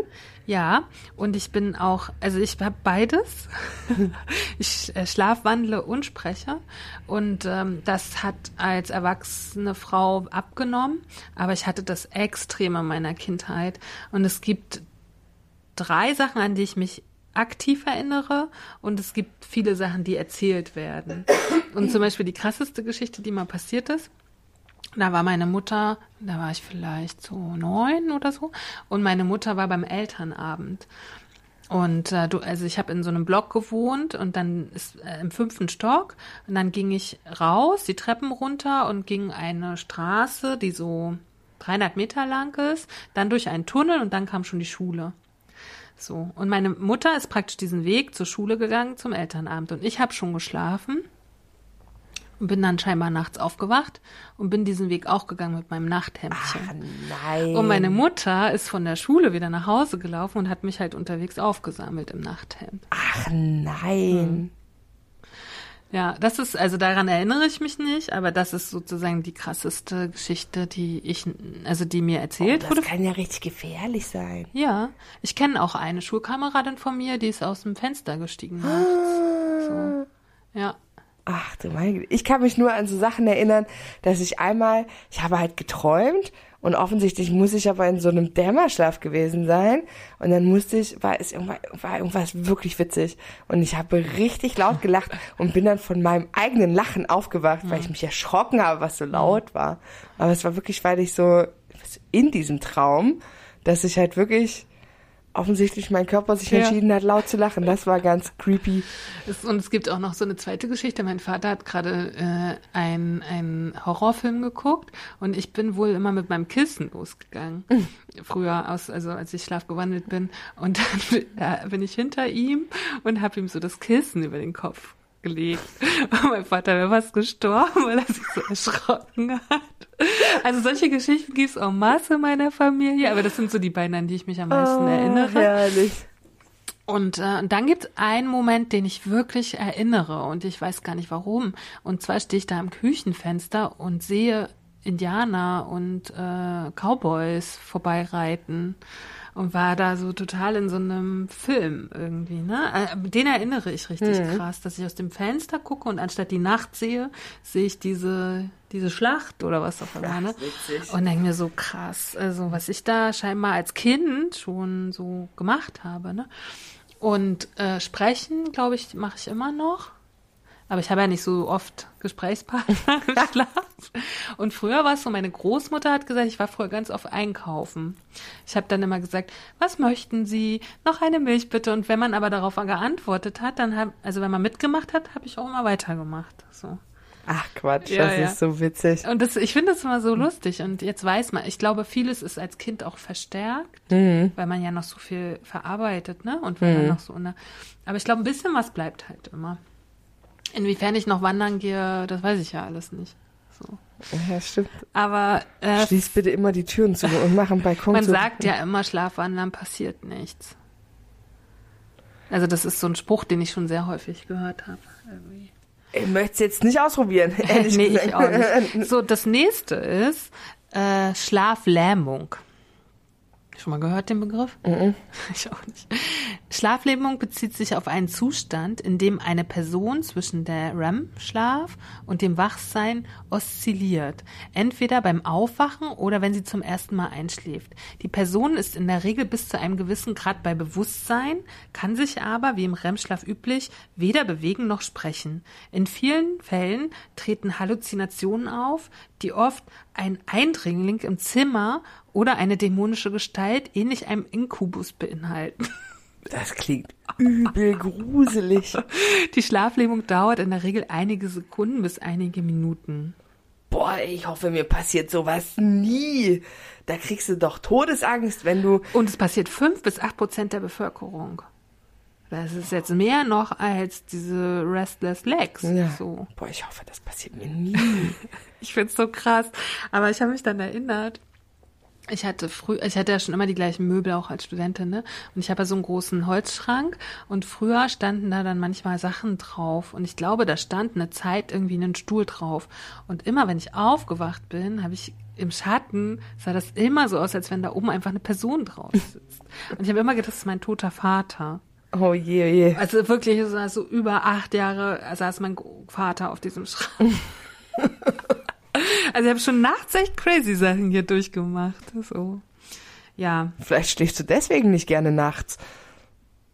ja, vielleicht. Hier steht aber, dass diese Nachtlähmung allgemein als harmlos angesehen werden kann, aber für Betroffene ist es halt wahrscheinlich beunruhigend, ne? Ja, voll. Ich stell dir das einfach nur mal vor. Du bist, dein Kopf ist wach. Also ich, ich hab's ja, ja der, der Körper ist gelähmt Ja. du bist wach. ja, Ne? ich hatte, das ist ja so ein ähnliches, wahrscheinlich so ein ähnliches Gefühl wie ich mit meinen Rückenschmerzen neulich, wo du halt, du bist, du bist halt da und du versuchst ganz normal mit deinem Kopf Signale an deinen Körper zu senden und der reagiert einfach nicht. Aber es- Kathi, es wird noch besser. gruseligste Gefühl der Welt. Es wird noch besser. Okay, alles Pass klar. auf, es wird noch besser. Alles klar. So, dann haben wir noch die Narkolepsie, das hat man ja nun auch schon ein paar Mal gehört. Bei äh, der haben die Betroffenen tagsüber häufig ein dringendes Schlafbedürfnis. Es kann unwillkürlich und scheinbar ohne Vorwarnung eintreffen. Ähm, es, es finde ich auch, es ist auch eine neurologische Störung, die in der Regel das Leben, also ein Leben lang dauert. Sie beginnt in der Regel in der Kindheit oder im jungen Erwachsenenalter, kann aber auch im später auftreten. Und das finde ich ja, das habe ich jetzt schon ein paar Mal so in Reportagen gesehen. Die fallen einfach um. So wie wir jetzt und dann tschuck. Ja. Das ist Auch gruselig. das, also das finde ich so richtig gruselig, wenn ich mir vorstelle, es ist so eine krasse Wicht, also in deinem Zuhause ist ja noch okay, aber stell mal vor, das passiert in der Straßenbahn Ja. oder so. Ja, finde ich auch gruselig. So, jetzt, pass auf, jetzt wird's spannend. Sexomnie. Sexuelle Träume. Sexomnie ist eine Form von Non-REM-Parasomnie. Eine Schlafstörung, die unwillkürliche Verhaltensweisen, in diesem Fall sexuelle Aktivitäten auslöst, die während der Non-REM-Phasen des Schlafes auftreten. Pass auf, zu den Symptomen der Sexomnie gehören können Selbstbefriedigung, Streicheln oder sogar Geschlechtsverkehr mit dem Bettpartner im Schlaf gehören. Auch wenn die Person ihre Augen geöffnet hat und sprechen oder Geräusche machen kann, wirkt sie in der Regel leer mit glasigen Augen oder ist nicht ansprechbar. Das ist für den Partner wiederum sehr gruselig. Mhm, Und ich habe gelesen, dass das oft in Verhandlungen genommen wird, wenn Männer Frauen vergewaltigt haben. Weißt du, dass die sagen, sie haben halt diese krankhafte Störung, aber die tritt so selten auf. Also es gibt das, ja, ähm, aber das wird dann sozusagen als Ausrede in Gänsefüßchen benutzt. Ich habe es halt nicht gemerkt. Oh, ich habe dich vergewaltigt. Hm, vergewaltigt. Dumm, dumm Hm, gelaufen. dumm gelaufen. So, und dann, jetzt, jetzt wird's so richtig creepy. Also, das ist schon alles creepy, so. Aber jetzt wird's so richtig. Es gibt sehr seltene Schlafstörungen. Da gehört zum Beispiel dazu das kleine Levin-Syndrom, auch als Dornröschen-Syndrom bekannt. so, da komme ich jetzt hin. Das Dornröschen-Syndrom. Man kann sich ja so ein bisschen schon vorstellen, ist eine umgangssprachliche Bezeichnung für das kleine Levin-Syndrom, eine extrem seltene Schlafstörung, die sich durch exzessiven Schlaf auszeichnet. Während einer Episode können die Patienten zwischen 15 und 21 Stunden pro Tag schlafen. Aber pass auf, jetzt wird's gut. Während der Wachphasen kann es zu unangemessenen Verhaltensweisen kommen, wie Stimmungsschwankungen, übermäßiges Essen, Hypersexualität, besonders bei männlichen Patienten. Und oder, das finde ich auch noch gut, Rückfall in kindliche Verhaltensweisen. Die Episoden dauern in der Regel ein paar Tage bis einige Wochen. Außerhalb der Episoden verhält sich der Patient normal und schläft normal. Die, Uhrzeit, äh, die, Uhrzeit, die Ursache ist derzeit noch nicht bekannt. Okay. Ist krass, oder? Obwohl jetzt fünf, ne, 15 Stunden finde ich, es ist schon viel. Aber 21? 21 ist wirklich viel. Du hast ja nur noch drei Stunden Zeit für deine Hypersexualität Sexualität. oder fürs Essen. Oder beides. Oh ja, da kommen wir. Oh Gott, da geht in meinem Kopf gleich so ein Fenster auf. Aber das ist doch echt krass, was die Natur alles oder na, weiß man nicht, ob es Natur oder Kultur ist. Ne? Also wie das, aber wie neurologisch oder unser Gehirn ist eh das Spannendste, finde ich. Ne? Also stell mal vor, du hast so ein Dornröschen und dann sagst, ah, Entschuldigung, ich habe das Dornröschen-Syndrom. Ich hab, stell mal vor, früher in diesen Talkshows. Konnte nicht arbeiten, komm. ich bin hab- Antje und ich habe das, das. Dornröschen-Syndrom. Oh Gott, wir lachen jetzt drüber, aber muss man ja auch ein bisschen humoristisch sehen, ne? Ist ja, ist, nichts ist schön für die Menschen, die es haben, auf jeden Fall. So, dann haben wir noch die RAM, Rapid Eye Movement Schlaf, Verhaltensstörung. Ist eine relativ seltene Schlafstörung, bei der Menschen ihre Träume im Schlaf ausleben. In der Regel handelt es sich dabei um Lautäußerungen, Rufen, Schreien oder Fluchen und Bewegungen wie Laufen, Schlagen oder Treten. Sie betrifft weniger als 0,5 Prozent der allgemeinen Bevölkerung und tritt vor allen Dingen auch bei Menschen mit Parkinson-Krankheit oder bestimmten Arten von Demenz auf. Ne? Na, und äh, dann haben wir, das, aber das gehört jetzt nicht zur Schlafstörung, aber dann haben wir noch die Menschen, die sich mit dem Luziden träumen. Ne? Damit, da sagt man ja, kann man Dinge machen, die man vielleicht nicht kann. Ne? Das ist ein Mensch, der im Rollstuhl sitzt, geht in seinen luziden Traum und kann dann laufen. Also oder gibt auch wohl Menschen, die können dann so Sportarten machen. Oder es gibt auch tatsächlich äh, Sportler, die trainieren mit luziden Träumen. So. Okay. Finde ich, also es ist Ja, ja, ist schon, ist schon spannend alles. also immer wenn ich mich an meine Träume erinnere, denke ich mir auch so, boah, was bist du denn für ein Mensch? Was ist denn da alles los? Erinnerst du dich an deine Träume? Ähm, selten. Hm, Aber ich glaube, dein Schlaf ist zu wichtig, oder? Ich, ich träume immer total viel, wenn ich eher so viel schlafe, weißt du?